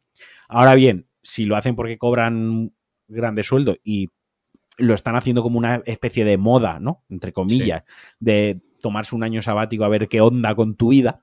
Pues bueno, ahí lo único que puedo decir que ojalá lo pudiese hacer yo. que yo este año me tuve que coger un mes sin trabajar este año tuve que estar un mes sin trabajar, que no lo cobré, eh, y lo pasé muy mal. Al mes, los dos siguientes, o sea, no, no, no tuve ningún disgusto en plan de, oh, se me ha roto la economía, porque lo tenía medio previsto, pero luego no, la, vuelta a la normalidad no fue al 100%, ¿sabes? claro. Entonces, claro. Este, es que estos temas aquí en España. Es que esto es complicado. Es que yo que sé, tampoco, por ejemplo, aquí en España, no sé en Estados Unidos exactamente cómo es, pero por, por lo que conozco del entorno laboral, entiendo que tampoco es lo más normal del mundo en las excedencias, donde en España tomarte una excedencia es, y lo vamos a coger muy entre pinzas, muy relativamente sencillo. O sea, o al es posible, relativamente posible, ¿no? Cogerse una excedencia en España, digamos que es relativamente accesible. ¿vale? Eso que, te, que, te guarda, que no cobras, pero que te guarda en el puesto de trabajo medio año, ¿no? Mientras uh -huh. te vas a hacer yoga al Himalaya y a encontrarte contigo mismo, porque te ha dejado tu novia de 8 años, por ejemplo. Eso en Estados Unidos, pues a lo mejor te cuesta el puesto de trabajo directamente. Sí. No, no, no, sé, no sé cómo va, ¿ves? De otras cosas sí sé un poco más, pero de, del tema de excedencia no tengo ni puta idea. Pero por ejemplo en España pues te puedes coger una excedencia, ¿sabes? No es ya. la cosa más loca del mundo. Hay bastante gente que lo hace. Y luego aquí la gente, la gente no va a hacer eso de dejar sus trabajos en masa, básicamente porque aquí el trabajo es muy, también es, es bastante precario y es muchas veces muy difícil acceder a un puesto de trabajo como para dejarlo a las bravas sin saber muy bien qué viene claro. después, ¿sabes? Para uh -huh. replantearte tu vida a partir de los 30 años, es muy raro que alguien es haga complicado. eso. O sea, si tienes 20 y poco y vives con tus padres, se puede dar el caso, y de hecho se da, ¿no? Porque es más fácil, porque tienes ese respaldo. A partir de los 30 y algo, eh, ya te lo tienes que pensar muy bien. Y necesitas tener mucho dinero ahorrado. Cosa que a día de hoy es prácticamente imposible en nuestra generación tener dinero ahorrado. Hombre, yo estoy ahí eh, que quiero estudiar otra vez, que estoy estudiando para darle un giro a mi vida con 34, 35 años que cumplo dentro de un par de meses y tal. Y es complicado, o sea, no es imposible, sí, pero es que tiene... esté recogiendo carbón en la mina, pero bueno, eh, lleva sus cosillas. No tienes es... que... Claro, tienes que medirlo muy bien y esforzarte muchísimo en cuadrarlo todo para que todo vaya medianamente normal. No te digo bien, te digo normal. A mí estas cosas, pues yo que sé, ni me van ni me vienen porque sé que como aquí no tal, mm, no, lo veo. No va a pasarme. Y, pues y me parece que, pues muy bien, oye, si tienes la pasta para cogerte un año de excedencia, bueno, excedencia entre comillas, para replantearte tu vida, oye, pues adelante, ¿sabes? Ya está. Si puedes hacerlo, perfecto. Igual que si me lo dice un amigo aquí de España, si tienes el dinero para replantearte tu vida, oye, a tope con eso. Mientras que no me pida a mí el mes que viene dinero porque te lo ha fundido todo en gilipolleces, eh, pues adelante siempre. Siempre animando a la gente que haga lo que, lo que quiera y ya está. Bueno, siguiente, next time, next tema. Siguiente tema y ya terminamos con los temas. Eh, bueno, lo que hemos comentado antes de, de lo del Hilton, si te parece, uh -huh. de lo de que a partir de cinco días, no, o sea, no te van a limpiar la habitación si vas a un hotel Hilton eh, hasta el quinto día, a no ser que tú lo pidas previamente y lo abones. Claro, aquí ya se abren muchas vertientes y muchas preguntas. Por ejemplo, entonces la habitación va a ser más barata, porque si no me la limpias. Spoiler, no. Claro, spoiler, te voy a cobrar lo mismo pero encima eh, no te la limpio. Oye, pues entonces. Aquí lo que veo claro, a mi opinión, es muy. Creo que es muy sencilla y muy clara en el tema. No ir al Hilton. Quiero decir, es una empresa privada. Sí. Esto, el, lo peligroso es si se suben todos a la, claro, a la ola. Claro. Ahí es donde está lo peligroso. Como, como empresa individual, bueno, un organismo, una empresa privada, ¿no? Sí. ha tomado una decisión comercial, ha tomado una decisión que le puede afectar positivamente si la gente sigue yendo y además paga la limpieza de habitación, pues le afectará positivamente porque ganará más dineritos, o le puede afectar negativamente pues por la mala publicidad, porque la gente deje de ir, porque la gente puede que vaya aún sabiendo lo que hay y como no le limpia la habitación, diga, el hotel está muy, las habitaciones están muy sucias. sucias sí. Qué guarrada. Aunque ellos sepan, sí. pueden, pueden hacerle reseña de una guarrada de hotel, ¿sabes? Aunque tú vayas ya. sabiendo que no te hará limpia la habitación, pero es otro riesgo que corren, ¿no? Que la sí. gente actúe así. Yo qué sé. O aquí lo peligroso es que todos los hoteles empiecen a coger esa rutina y esa dinámica. Yo desde eh, luego, sí, sí. Luego yo si como, fuera... Perdona, continúa, continúa. Como cliente, ya, ya acabo. Yo soy como tú yo sí voy a estar una semana en un hotel cada tres días para que me cambien las sábanas. Sí. ¿Sabes? No más. Pero si no, si no de normal, que no, que no entren, que no entren en mi habitación. Yo soy aseado, soy ordenado. Otra cosa es que se me derrame un líquido al suelo o se me caiga un gel y la líe, que entonces pues llamo y oye, la he liado, ¿sabes? Sí. Eh, pero si no, yo prefiero que no, que no entre nadie en la, en la habitación y, y ya está.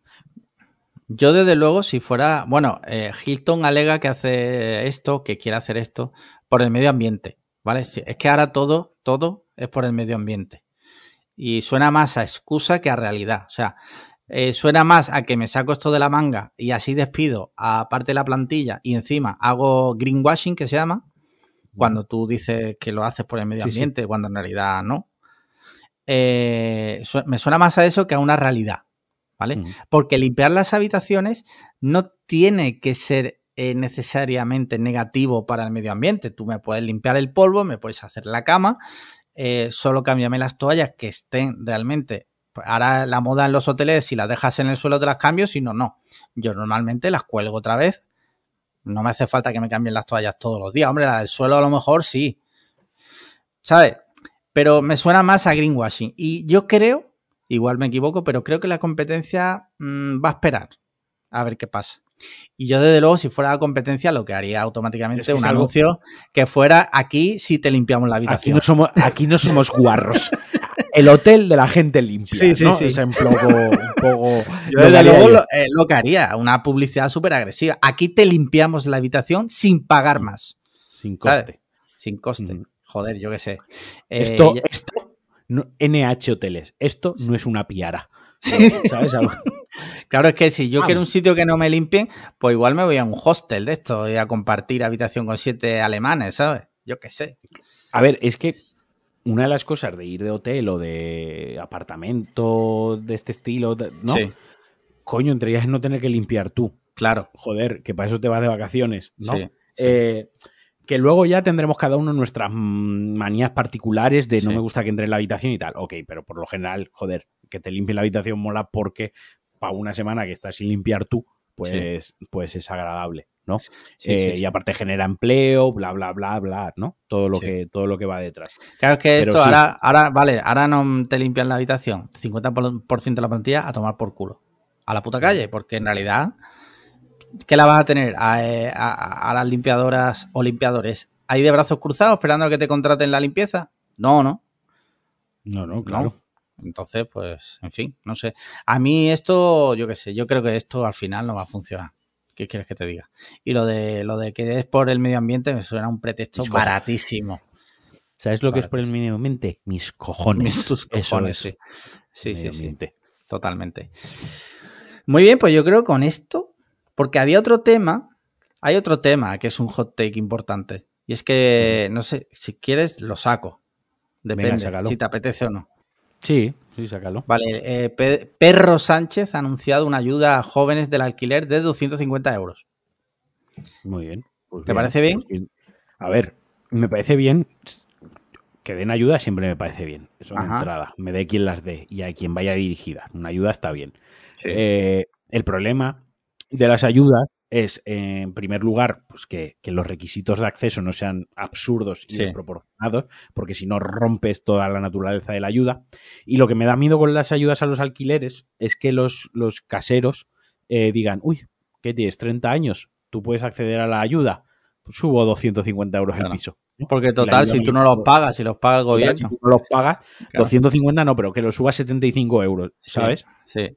Eso es peligroso, ¿sabes? Sí, a eh, ver, esto es como todo. Yo no estoy en contra de las ayudas tampoco. O sea, siempre que las ayudas estén justificadas y que se hagan bien, porque todo puede ser que pase como el, ingreso mínimo vital que se aprobó y que a la hora de la verdad, según tengo entendido, se lo han dado a, o sea, eh, muy poca gente de todas las personas que realmente lo necesitaban. Yo qué sé, si va, si esto es una medida política simplemente por dar golpes en el pecho y luego no, no le va a llegar realmente a nadie, pues, pues mira, tío, métete los 200 Eso es lo que yo, eso es lo que yo quería decir. A mí como ayuda, estupendo. Yo no me voy a poner, ah, ¿y por qué tienen que darle dinero a los chavales para que se independienten? Porque hay que ayudar, hijo de puta. Pues porque, porque está difícil y se de Es una realidad, ¿sabes? Y, y, eso es bien, ok. Pero luego, si los requisitos van a ser absurdos, si esto lo van a cobrar cuatro y seguramente de los cuatro eh, uno sea por chanchullo, pues ya no mola tanto. Ya, y luego encima, si habrá que ver si, no, si esta medida no sube la media del precio del alquiler, que esa es otra, que es lo que, lo que leía hoy yo en Twitter, que todas estas cosas son parches porque no se quiere ahondar realmente en el problema del alquiler. Y además, si lo has leído en Twitter, es, real, es, exacto. no, pero no, es otra, otra cosa, es eso. Es eso. No, pero creo que tiene razón, porque eh, hay, hay un problema, seamos sinceros. Yo no lo tengo, ¿vale? Yo reconozco que soy una persona muy afortunada, porque, joder, mi perro está ahí revolcándose por el suelo. Hay un, hay un problema real eh, de alquiler. O sea, los precios son totalmente absurdos en relación a los sueldos. No, no, claro, claro. Y yo lo sé porque aunque yo no tenga ese problema, porque soy una persona muy afortunada, el 90% de mis amigos están de alquiler. Y yo sé más o menos lo que pagan y yo sé más o menos en qué baremo de sueldos se mueven. Y yo sé perfectamente que hay un problema muy gordo, porque no se cobra acorde a lo que se paga por vivir, o sea, por dormir bajo techo.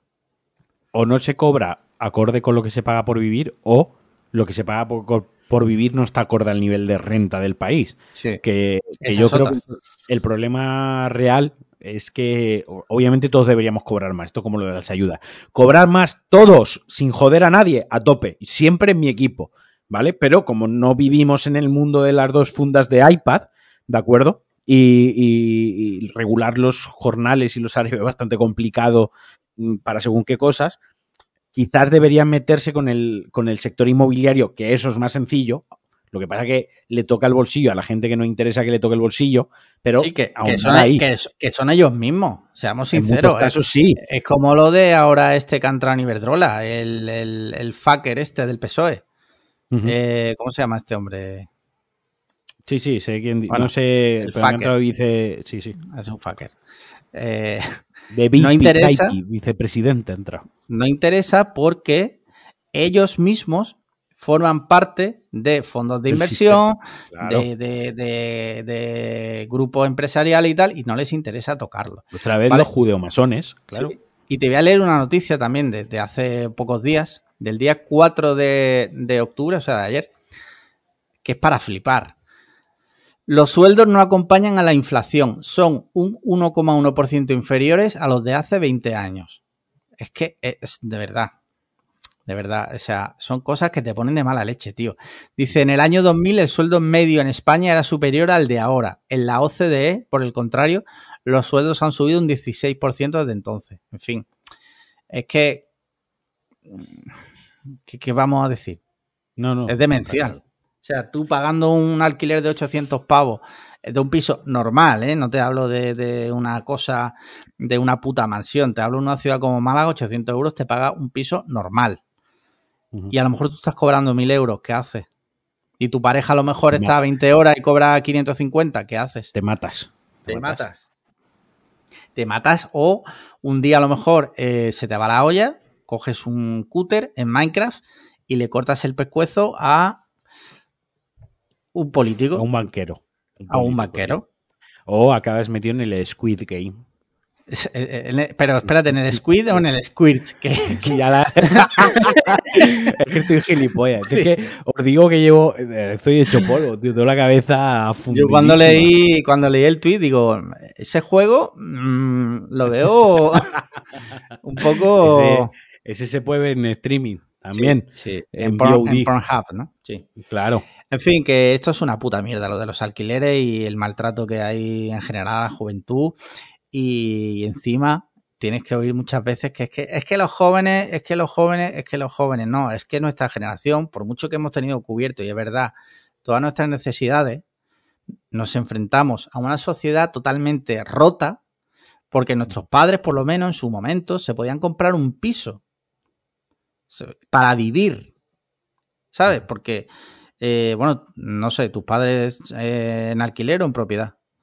Propiedad, propiedad la mayoría de los padres de, de, de, mis amigos y demás, en su momento se han podido comprar un piso. Mejor, peor, pero por lo menos tenían eso y podían vivir y tener una vida normal.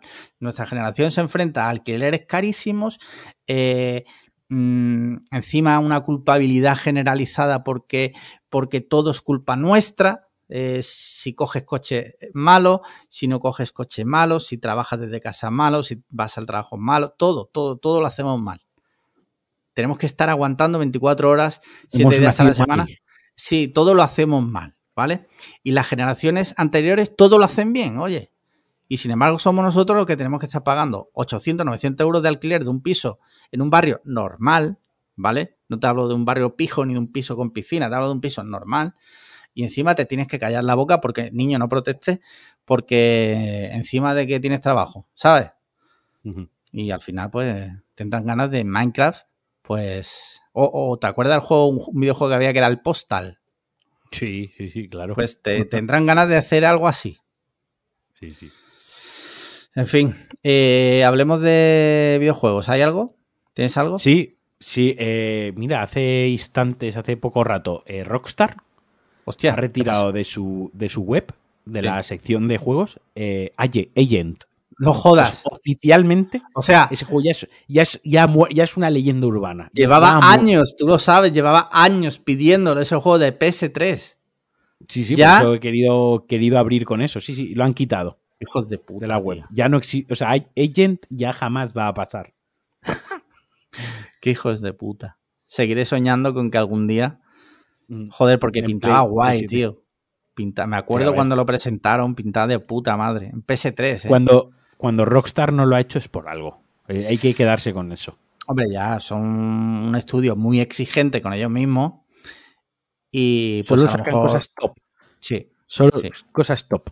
Sí. Su mejor juego, sin embargo, sigue siendo el Bully. Me encanta el juego. Pero, pero es muy bueno ese juego. Es muy bueno. ¿Para ti cuál es el mejor de Rockstar?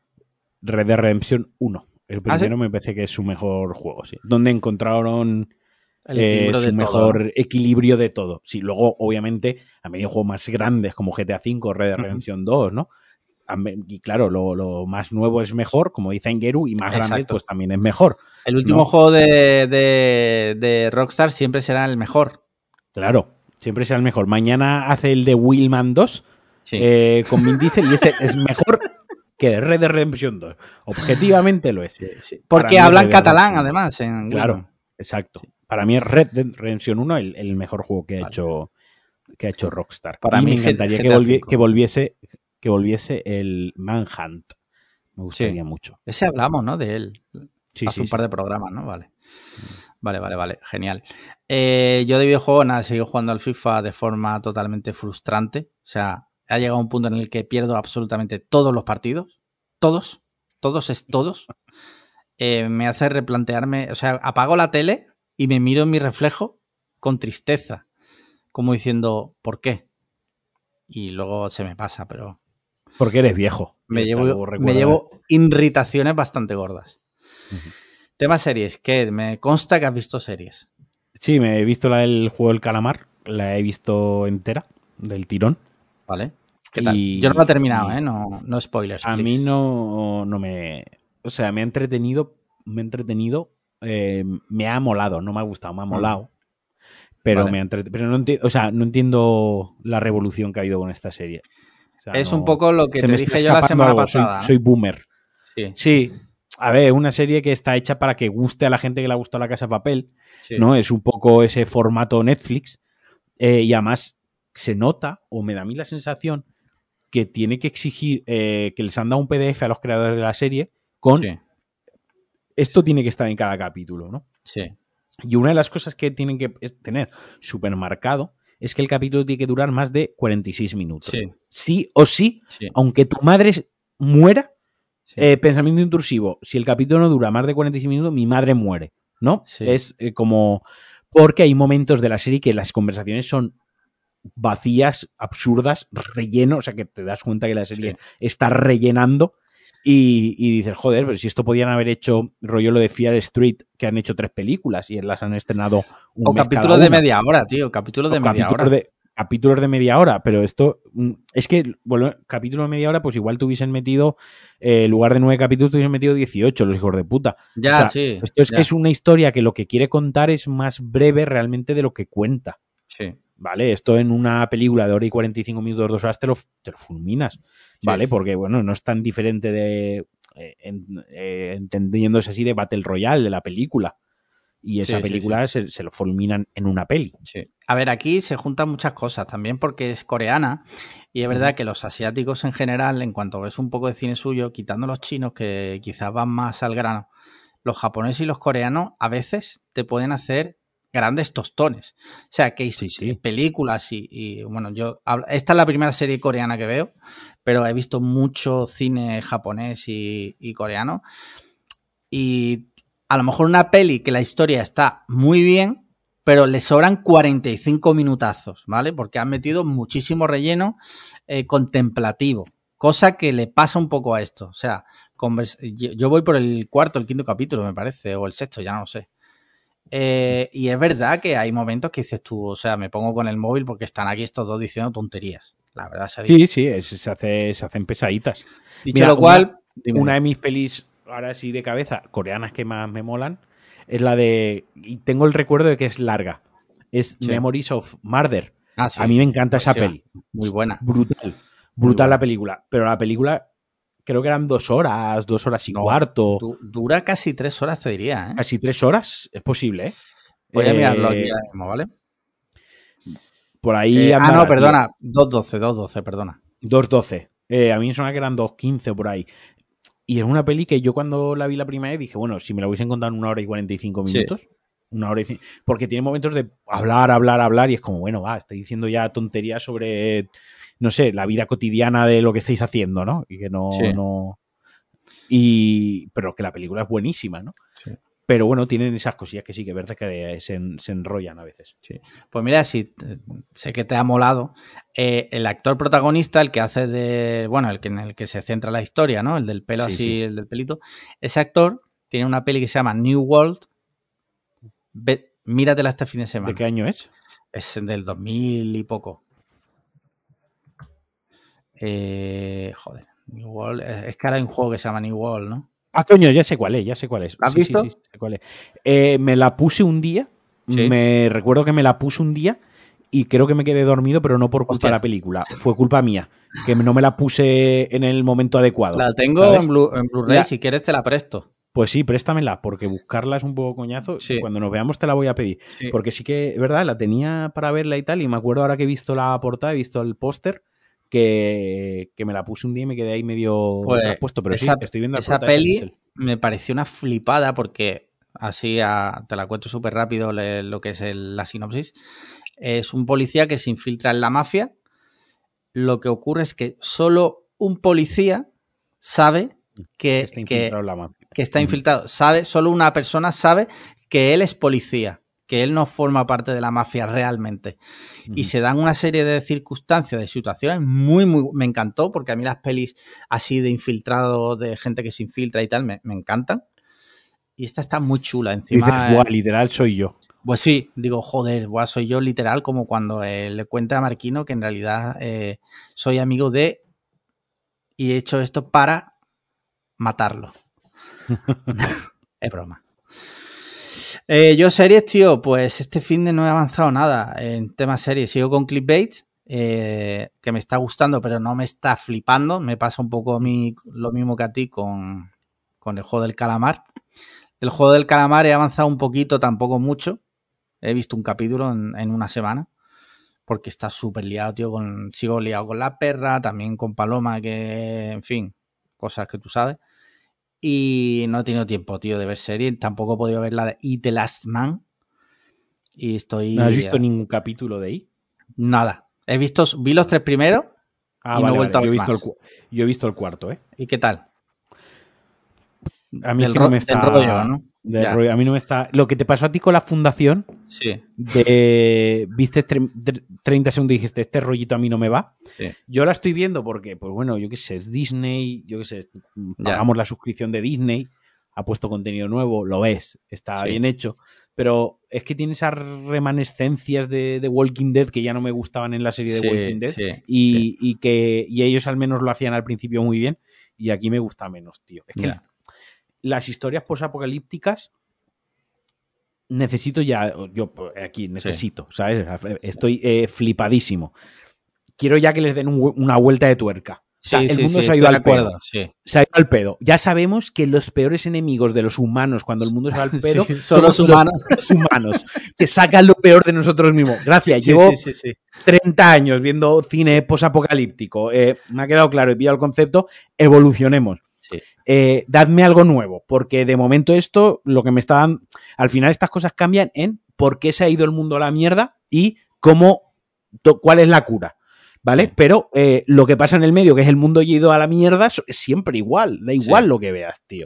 A, mí ya me está un poquitín A mí me jode, me jode mucho cuando en las pelis de zombies, cuando los zombies eh, es el McGuffin, o sea, e, el, zombie prácticamente no tienen presencia en la trama y en realidad es todo los humanos que son muy malos, que violan, que matan.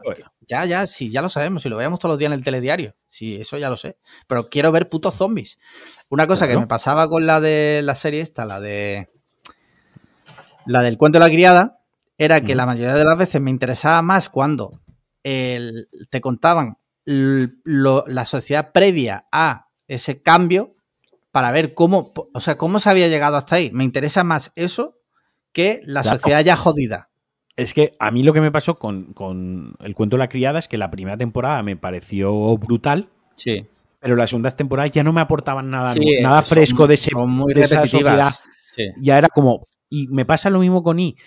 El, concepto de solo queda un hombre en, el, en el mundo, ¿no? Me mola, y yo la, la empecé a ver eh, esperando el, vale, ¿y cómo es la sociedad sin los hombres, no? ¿Cómo es la sociedad? Os lo, spoiler. Eh, la sociedad sin los hombres es igual que la sociedad con los hombres cuando el mundo se ha ido a la mierda. Es exactamente lo que la serie me está enseñando, exactamente lo mismo, ¿vale? Eh, ya está. Mm, se siguen matando a gente porque llevas dos pilas en el bolsillo. Eh, sigue habiendo gente súper egoísta. Sigue habiendo pardillas. Eh, las pardillas, las listas, las asesinas, ¿no? Eh, las que son moralmente. Esto es como esto de pure white, pure black, ¿no? Pure evil. Ya está. Pero que no hay hombres, ¿vale? Que esa violencia, que esa, todo eso lo ejercen mujeres únicamente. Ok, ¿vale? Tú sabes que se puede extraer algo muy feo de, de, de, la serie, en realidad, si lo analizas muy fríamente con la mente de Arevalo, por ejemplo, mm. dices, o sea, desaparecen los hombres. Reverte. Arturo Pérez Reverte, desaparecen los hombres. pondría? Y, y, el mundo se va a la mierda porque las mujeres no, saben organizarse si los hombres. Curioso cuanto menos. Yo esa lectura no se la di, porque no estoy puto enfermo, esa lectura no se la he dado.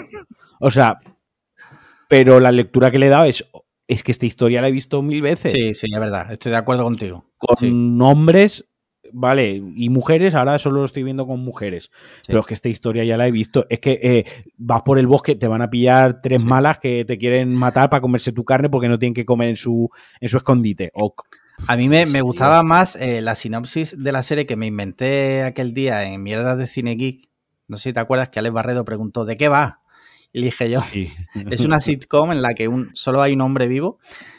Cada capítulo es ese hombre una cita con una mujer, porque es el único hombre que hay. O sea, casi que me interesa más la sinopsis ficticia mía que la del mundo yendo, ido a la mierda, que es lo que tú dices. lo hemos visto cientos de veces. Claro, el tema de la historia. O sea, se le puede dar la lectura de desaparecen los hombres y, las, y el mundo se va a la mierda, pero las mujeres no saben gestionar.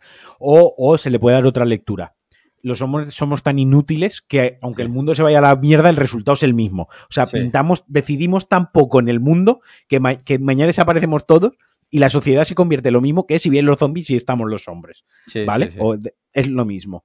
Eh, es otra lectura que se le puede dar. Pero eh, realmente la serie, pues yo qué sé, no existen los hombres. Pues bueno, hay clínicas de fertilidad con un montón de esperma ahí congelado, ¿sabes? O sea, no es como, por ejemplo, me, gustaba mucho el punto de partida de Hijos de los Hombres, porque eh, Hijos de los Hombres es que ha dejado de nacer seres humanos, ¿no? Ahí sí que ves la fecha caducidad del mundo. Ahí sabes cuándo el mundo va a acabar. Porque ya es esta, la última generación. al principio de la película sale que muere la, última persona nacida en el mundo. Esa persona ha muerto en un atentado, ¿no? O algo así. Que es Charlie, Charlie Unan, el de, ¿Ah, Pacific Rim. Sí, sí, el actor, el chavalí, es el primer papel que hizo. Eh, o de los primeros. lo eh, matan a los, cinco, a los cinco minutos. Sí, sí, además en una televisión. Ni siquiera sí, sí, me acuerdo, en la cafetería. En la cafetería. Vale, ahí sí que estás viendo realmente el miedo de. Es que ya se ha acabado. Es que se ha acabado. Pero en, en I todavía hay clínicas de fertilidad, todavía hay científicos, hay, hay, como se puede perpetuar, ¿no? Eh, una generación mínimo o mínimo una generación más. ¿de acuerdo? O vamos a ver si eh, una mujer se queda embarazada por inseminación artificial de un hombre, ¿no? A ver qué coño pasa si ese hombre también muere nada más nacer, o, o si podemos crear una nueva generación de hombres que dentro de 10 años o 15 años, mejor digo 18, pues eh, fecunden más, ¿no? Sí. En, en Hijos de los Hombres me gustaba más el planteamiento del miedo real, ¿sabes? De, de sacar ahí al mundo. Aquí me es cuesta que verlo un poco más. También te digo que es como comparar el chope con el jamón de bellota. Sí, claro, pero dime, dime de cine, de cine, eh, literatura no porque no leemos, pero cine, películas con ese planteamiento en plan del mundo se va a la mierda porque dejan de nacer hombres, Ya. mujeres, eh, dejan de nacer Y personas. viceversa. O sea, sabemos que se va el mundo a la mierda por zombies, por virus, por eh, desastres nucleares, por falta de recursos, por eh, que viene un maremoto, pero que se acaba el mundo por esto, hay menos que con lo que comparar, lo siento. Sí, sí. Mira, eh, ya pasamos a pelis y tal. Eh, hoy se ha presentado, bueno, no se ha presentado como tal, porque hay un evento programado de HBO Max, pero han dado más detalles. Ha salido ya oficialmente HBO Max. Pinta muy bien, ¿eh? Pinta muy sí, bien. sí, sí, sí. Eh, porque para los que tenemos HBO nos respetan el precio. Bueno, el, el precio lo respeta para todo el mundo, 8,95.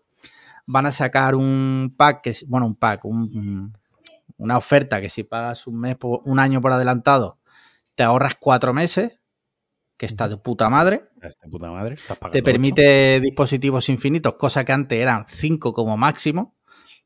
Así que si compartías la cuenta era una putada porque tenías que estar borrando dispositivos.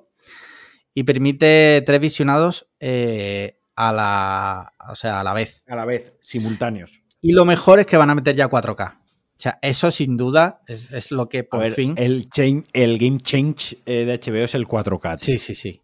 Por fin, Y tío, porque una ya... vueltecita a la app, pero sobre todo Sí, lo del 4K. sí, lo del Lo 4K que tengo dudas, como por ejemplo, Juego de Tronos ya se podrá ver en 4K. Si está en 4K, que yo creo que sí, está grabado en 4K, yo me imagino que A sí. ver, en Blue, en Blue, creo que hay edición en 4K en, en, en Blu-ray. Mira, eso ¿eh? te lo, te lo voy a decir súper rápido. ¿Hay a alguna entrar- web que te lo diga?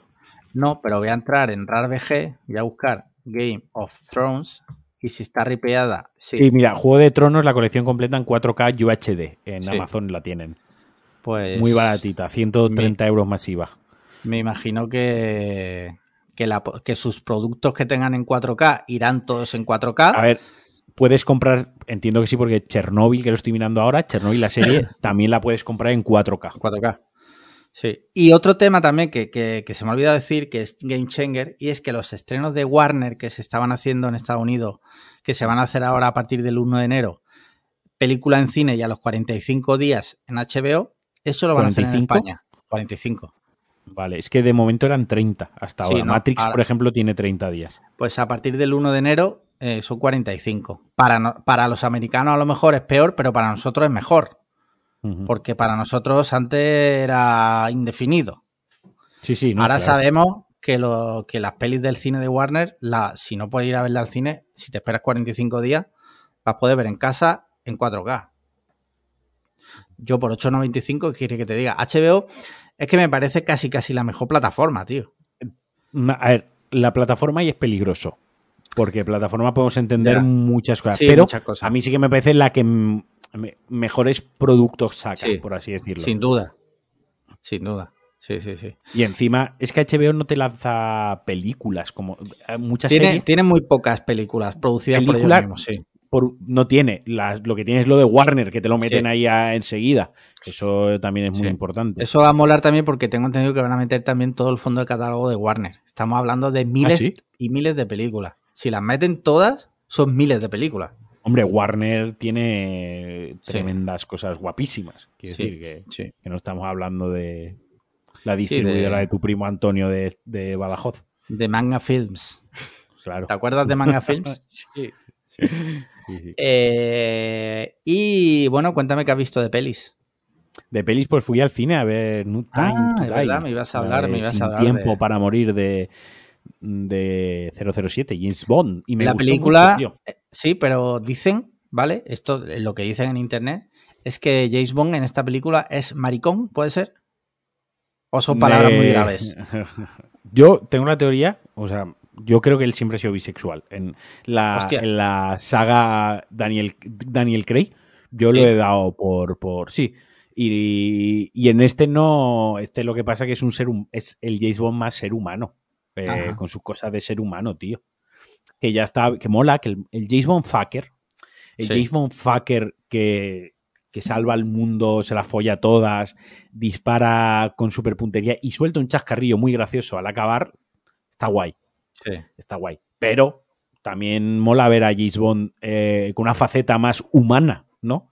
Eh, sí. Con su mierda de estoy enamorado, eh, no sé qué hacer con mi vida, me una decepción el trabajo, la vida no es lo que yo esperaba, no me quedan motivos para vivir. Eso también está guay. No soy tan, no soy tan fucker y tan puto amo como siempre me he pensado esas cosas también está guay, y más en un personaje con tantísima solera y tantísimos años como James Bond, que al final te gusta James Bond por lo que te gusta, ok, pero cuando llevas la tira de película y la tira de años, la tira de actores, joder, que siempre te den lo mismo, está guay porque te mola el personaje, pero que de vez en cuando te den algo diferente, sí. pues oye, también mola, ¿no? Ver algo sí. diferente.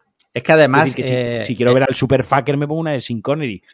Además, claro, si tú metes como guionista a una persona como Phoebe Waller-Bridge, es para que haga algo distinto.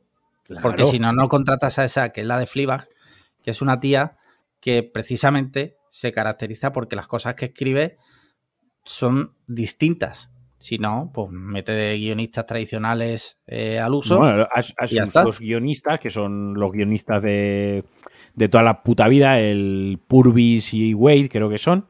Sí. Eh, eh, Paco ahora a lo mejor se está tirando de la melena que tiene porque he dicho una gilipollez eh, enorme, ¿vale? Pero, pero vaya, que si no los dejas a ellos y no hacer lo que está, que son ellos dos, más la, la guionista que tú acabas de Phoebe Bridge, ¿es? Eh, Phoebe, Phoebe, Bridge. Phoebe Waller Bridge.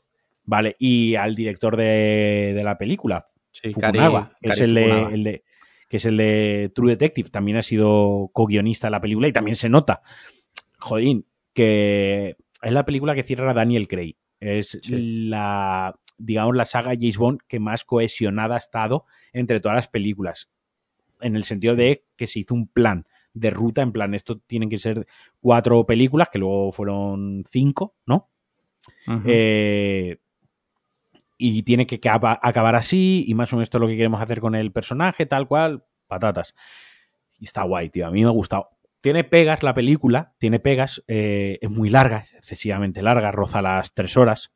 Eh, no sé si es que yo ya estoy mayor para películas tan largas o que las películas tan largas me gusta que cuenten muchas cosas. Y James Bond no da para tres horas de película, para dos horas cuarenta y cinco. Por lo que decimos, porque al final todo el peso recae sobre el protagonista, que está en un arquetipo con. ¿No? y que recaiga sobre todo eso toda la película, eh, al final pues es muy larga. Para mí ha sido muy larga. Y el segundo problema para mí, el importante, es el villano, tanto actor como, como personaje. Vale. El actor Sami Ramek. Eh, Rami, Rami Malek. Remy Malek, bueno, como yo me puedo inventar los nombres, ¿no? Sí, hombre, tú te lo puedes permiso. inventar. Pero claro, luego la gente nos puede decir que si somos retrasados que hemos dicho mal el nombre. Pero es que me lo decís igualmente, o sea, ya para eso voy a calzón quitado y no me preocupo por los nombres. Total, que el actor, que a mí me mola, o sea, no tengo, no es que le tenga especial tirria ni nada por el estilo, simplemente que no, no le aporta nada al villano Bond, ¿vale? Eh, vale. me parece muy flojo, no, no pone, da miedo, digamos. Pone, su, pone sus caritas, porque. Eh... Sí, sí, pone los vale. morritos, vale. pone las caritas, y eso es una cosa que me saca mucho, porque son caritas y morritos muy concretos, son muy personales. Sí, sí. Y a mí personalmente me sacaban de la peli y no me daba miedo. Era un malo Bond que no me daba sí, ningún miedo. Parguelas este no da mal rollo. No es como otros que dices, hostia, qué mal rollo da este tío. Este no daba mal rollo. Y luego es que eso ya es culpa del personaje también. El propio personaje, pues, un personaje muy plano, mmm, que no tiene unas motivaciones muy definidas. Eh, el, el querer crear este villano obliga a destruir a los villanos anteriores de una manera que no me cuesta creerlo en el ¿no? En el propio universo que crea la película uh -huh. y crea la saga, me cuesta creerlo. Entonces, por ahí está mi, mi principal problema. Eh, justamente el otro día hacíamos la broma con lo de Pérez Reverte, que se quejaba de que esta película pues veía ser un James Bond enamorado, humano, bla, bla, bla. Precisamente eso es lo que a mí, lo que a gente no le ha gustado, a mí es lo que me ha gustado. precisamente. La película empieza brutal, la película tiene eh, dos prólogos que son la pollísima, además tiene dos súper diferenciados, tardas como 45 minutos o 35, 45, una hora en, en, ver los, los, putísimos créditos iniciales de la película, eh, con la canción de Billie Eilish, sí creo que lo he dicho. Ah, ¿la, canta Billie Eilish? Billie Sí, esta sí. Sí, y la, y bueno, y la banda sonora de Hans Zimmer en esta. que eso, sí que está guapísimo. está guapísimo porque Hans Zimmer básicamente lo que coge es una de las melodías más icónicas y reconocidas del cine, que es la de 007, y le da al botón de Hans Zimmer y, y la hace, ¿no? Hans Zimmerizada, ¿no? O algo así, digamos. Eh, está guay, a mí me gustó. Igual que la otra que vi con Hans Zimmer haciendo la banda sonora, Dune, no me gustó la banda sonora, en esta sí que, sí que me moló. Entonces, bueno, como cierre de la saga me parece cojonudo. nos quedamos con una saga de Daniel Craig que ha tenido película buena, mala, buena, mala, buena. Eh, para mí. O sea, para mí haría Casino Royale, Skyfall y Sin Tiempo para Morir, no Time to Die. Las otras dos las podéis ahorrar porque así no sufrís. Y, guay, tío, no sé. Muy bien. Yo tenía muchas ganas de verla. Sí, yo tengo ganas de verla, pero no he podido ver. Hice, hice la full experience, fui al cine, como decía antes, me pedí la Coca-Cola más grande. Vale. Y me pedí las palomitas más grandes, la mitad dulces, la mitad saladas, y le quité el mezclador, es el separado, y las mezclé todas. Hostia, pero eres un puto agente del caos. Eres un agente del caos. A ver, si lo venden así, será porque más gente de la que te imaginas lo pide. Pero lo venden con el separador. Tú jugaste a ser Dios. No, el separador te lo venden para que lo quites. La gracia es que. Porque además está puesto de manera que es súper cómodo quitarlo. Y se mezclen, tío. Yo no podría. Lo siento, pero no. No. ¿Dónde se eh, hacen las mejores palomitas de maíz? Entiendo que, se hacen donde se inventaron las palomitas de maíz, ¿no? Sí, que no sé dónde es. ¿En Estados Unidos o qué? Bueno, no. Probablemente no. Pero, pero bueno, la vamos a dar por bueno, ¿no? Mm. Eh, mira, yo he visto dos pelis, dos de Netflix. Hay una que sé que tú has visto también, que es Culpable. Sí. La última película de Jake Gyllenhaal. Es un thriller eh, de estas de One Room Thriller. Porque todo ocurre prácticamente en el mismo sitio. One Room y, casi One Actor. Sí, prácticamente. Aunque hay, si miras en la ficha de IMDB, hay un montón de famosos, pero solo salen sus voces. Muy buen detalle porque algunas son reconocibles, otras no. Luego te das cuenta porque ves la ficha. Eh, es un thriller de un policía que, bueno, algo no se sabe muy bien qué ha pasado, que lo han quitado de la calle y lo llevan a un centro de emergencias para atender llamadas. Y de repente recibe una llamada de una mujer que ha sido secuestrada. Y él como que se involucra. Se triguea. Se triguea al máximo con esa llamada y se toma muchas licencias, quizás se, involucra demasiado. Abusa, de su poder y de su situación. Y bueno, no vamos a contar más porque creo que debéis verla porque a mí me gustó mucho, la verdad. Me gustó bastante. A mí me gustó. Eh, muchísimo no, pero me gustó. O sea, fue una película que no mire, de las que no miro el móvil mientras estoy viendo la película. Sí, es verdad. Además de una, hora y media, o sea, que es casi, casi perfecta para vértela típico por la tarde. Jake, Jake Gilligan, que... que es un puto crack. ¿Cómo es? Jake, Gyllenhaal. bueno, yo lo pronuncio, no sé, no tengo ni puta idea. Eh, que es un puto crack, o sea, mola mucho siempre, siempre mola. Un mastodonte ese hombre. Es un mm. figurón. Un titán, un fiera. Un titán, sí, sí, sí. Un crack. un maquinón. Eh, y lo hace súper bien. Yo no sé si es un actor de método o no, eh, pero el, tío lo clava, este, estos papeles lo clava. Además, mm. Me encanta que es un actor que tiene muchos registros, porque aquí hace como de americano medio. O sea, a mí me recordó mucho a mi primo el bombero, porque es la misma persona. O sea, es el mismo tipo de hombre americano. Y muy chula, a mí me gustó muchísimo, la recomiendo. O sea, eh, pocas veces te voy a recomendar una peli de Netflix. Os voy a recomendar una peli de Netflix porque mm, las series que hace Netflix, bueno, pero las películas que hace la... Bueno, esta es que no sé si la ha hecho ellos o la han comprado. No sabría decir. El, productor es él. Sí, es verdad que salen los créditos. Yo lo vi. El productor es él. Entonces, no sé, igual él ha vendido la historia a Netflix, porque él ha colaborado mucho con Netflix. Sí, eh, sí es verdad, hizo la de Velvet Booth. Sí, alguna, creo que hay alguna cosilla más por ahí. Puede ser que a lo mejor tuviese algo negociado. Pero vamos, que la veáis, que está muy chula, no os vais a arrepentir. Y otra que he visto, una que se llama Fuimos Canciones, que es española. Eh, Me gusta me... si no os vais a arrepentir, ha quedado muy de eh, Kiko Hernández en la teletienda a las 2 de la mañana. No, no, no, pero esto es real, ¿vale? No es como lo de Maldita, ¿vale? Que era una, eh, no era una recomendación, era una publicidad. Esto sí, es una exacto. recomendación. Era, era ¿vale? un chantaje. Lo decíamos sí. y nos dan dinero a cambio. Sí, esto no. Esto es, te lo recomiendo y estoy dispuesto a llegar hasta las últimas consecuencias con la recomendación. El caso es que vi otra que era Fuimos Canciones, ¿vale? Que es una rom-com, una comedia romántica, eh, inspirada en un libro de Elizabeth Benavent, que es la misma que Valeria, serie que he recomendado aquí, que me gustó mucho, también de Netflix. Vale, eh, Fuimos Canciones es eh, la mayor basura que he visto posiblemente en mi puta vida, ¿vale?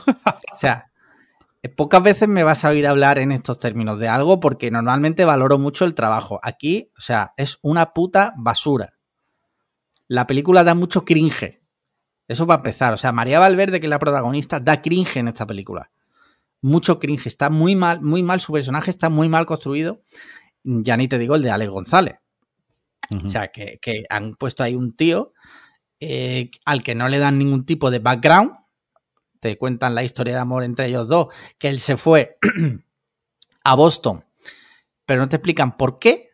O sea, eh, se iban a ir a vivir juntos, de repente él se va a Boston por la puta cara, vuelve años después y no, te, o sea, eh, ¿qué pasa aquí?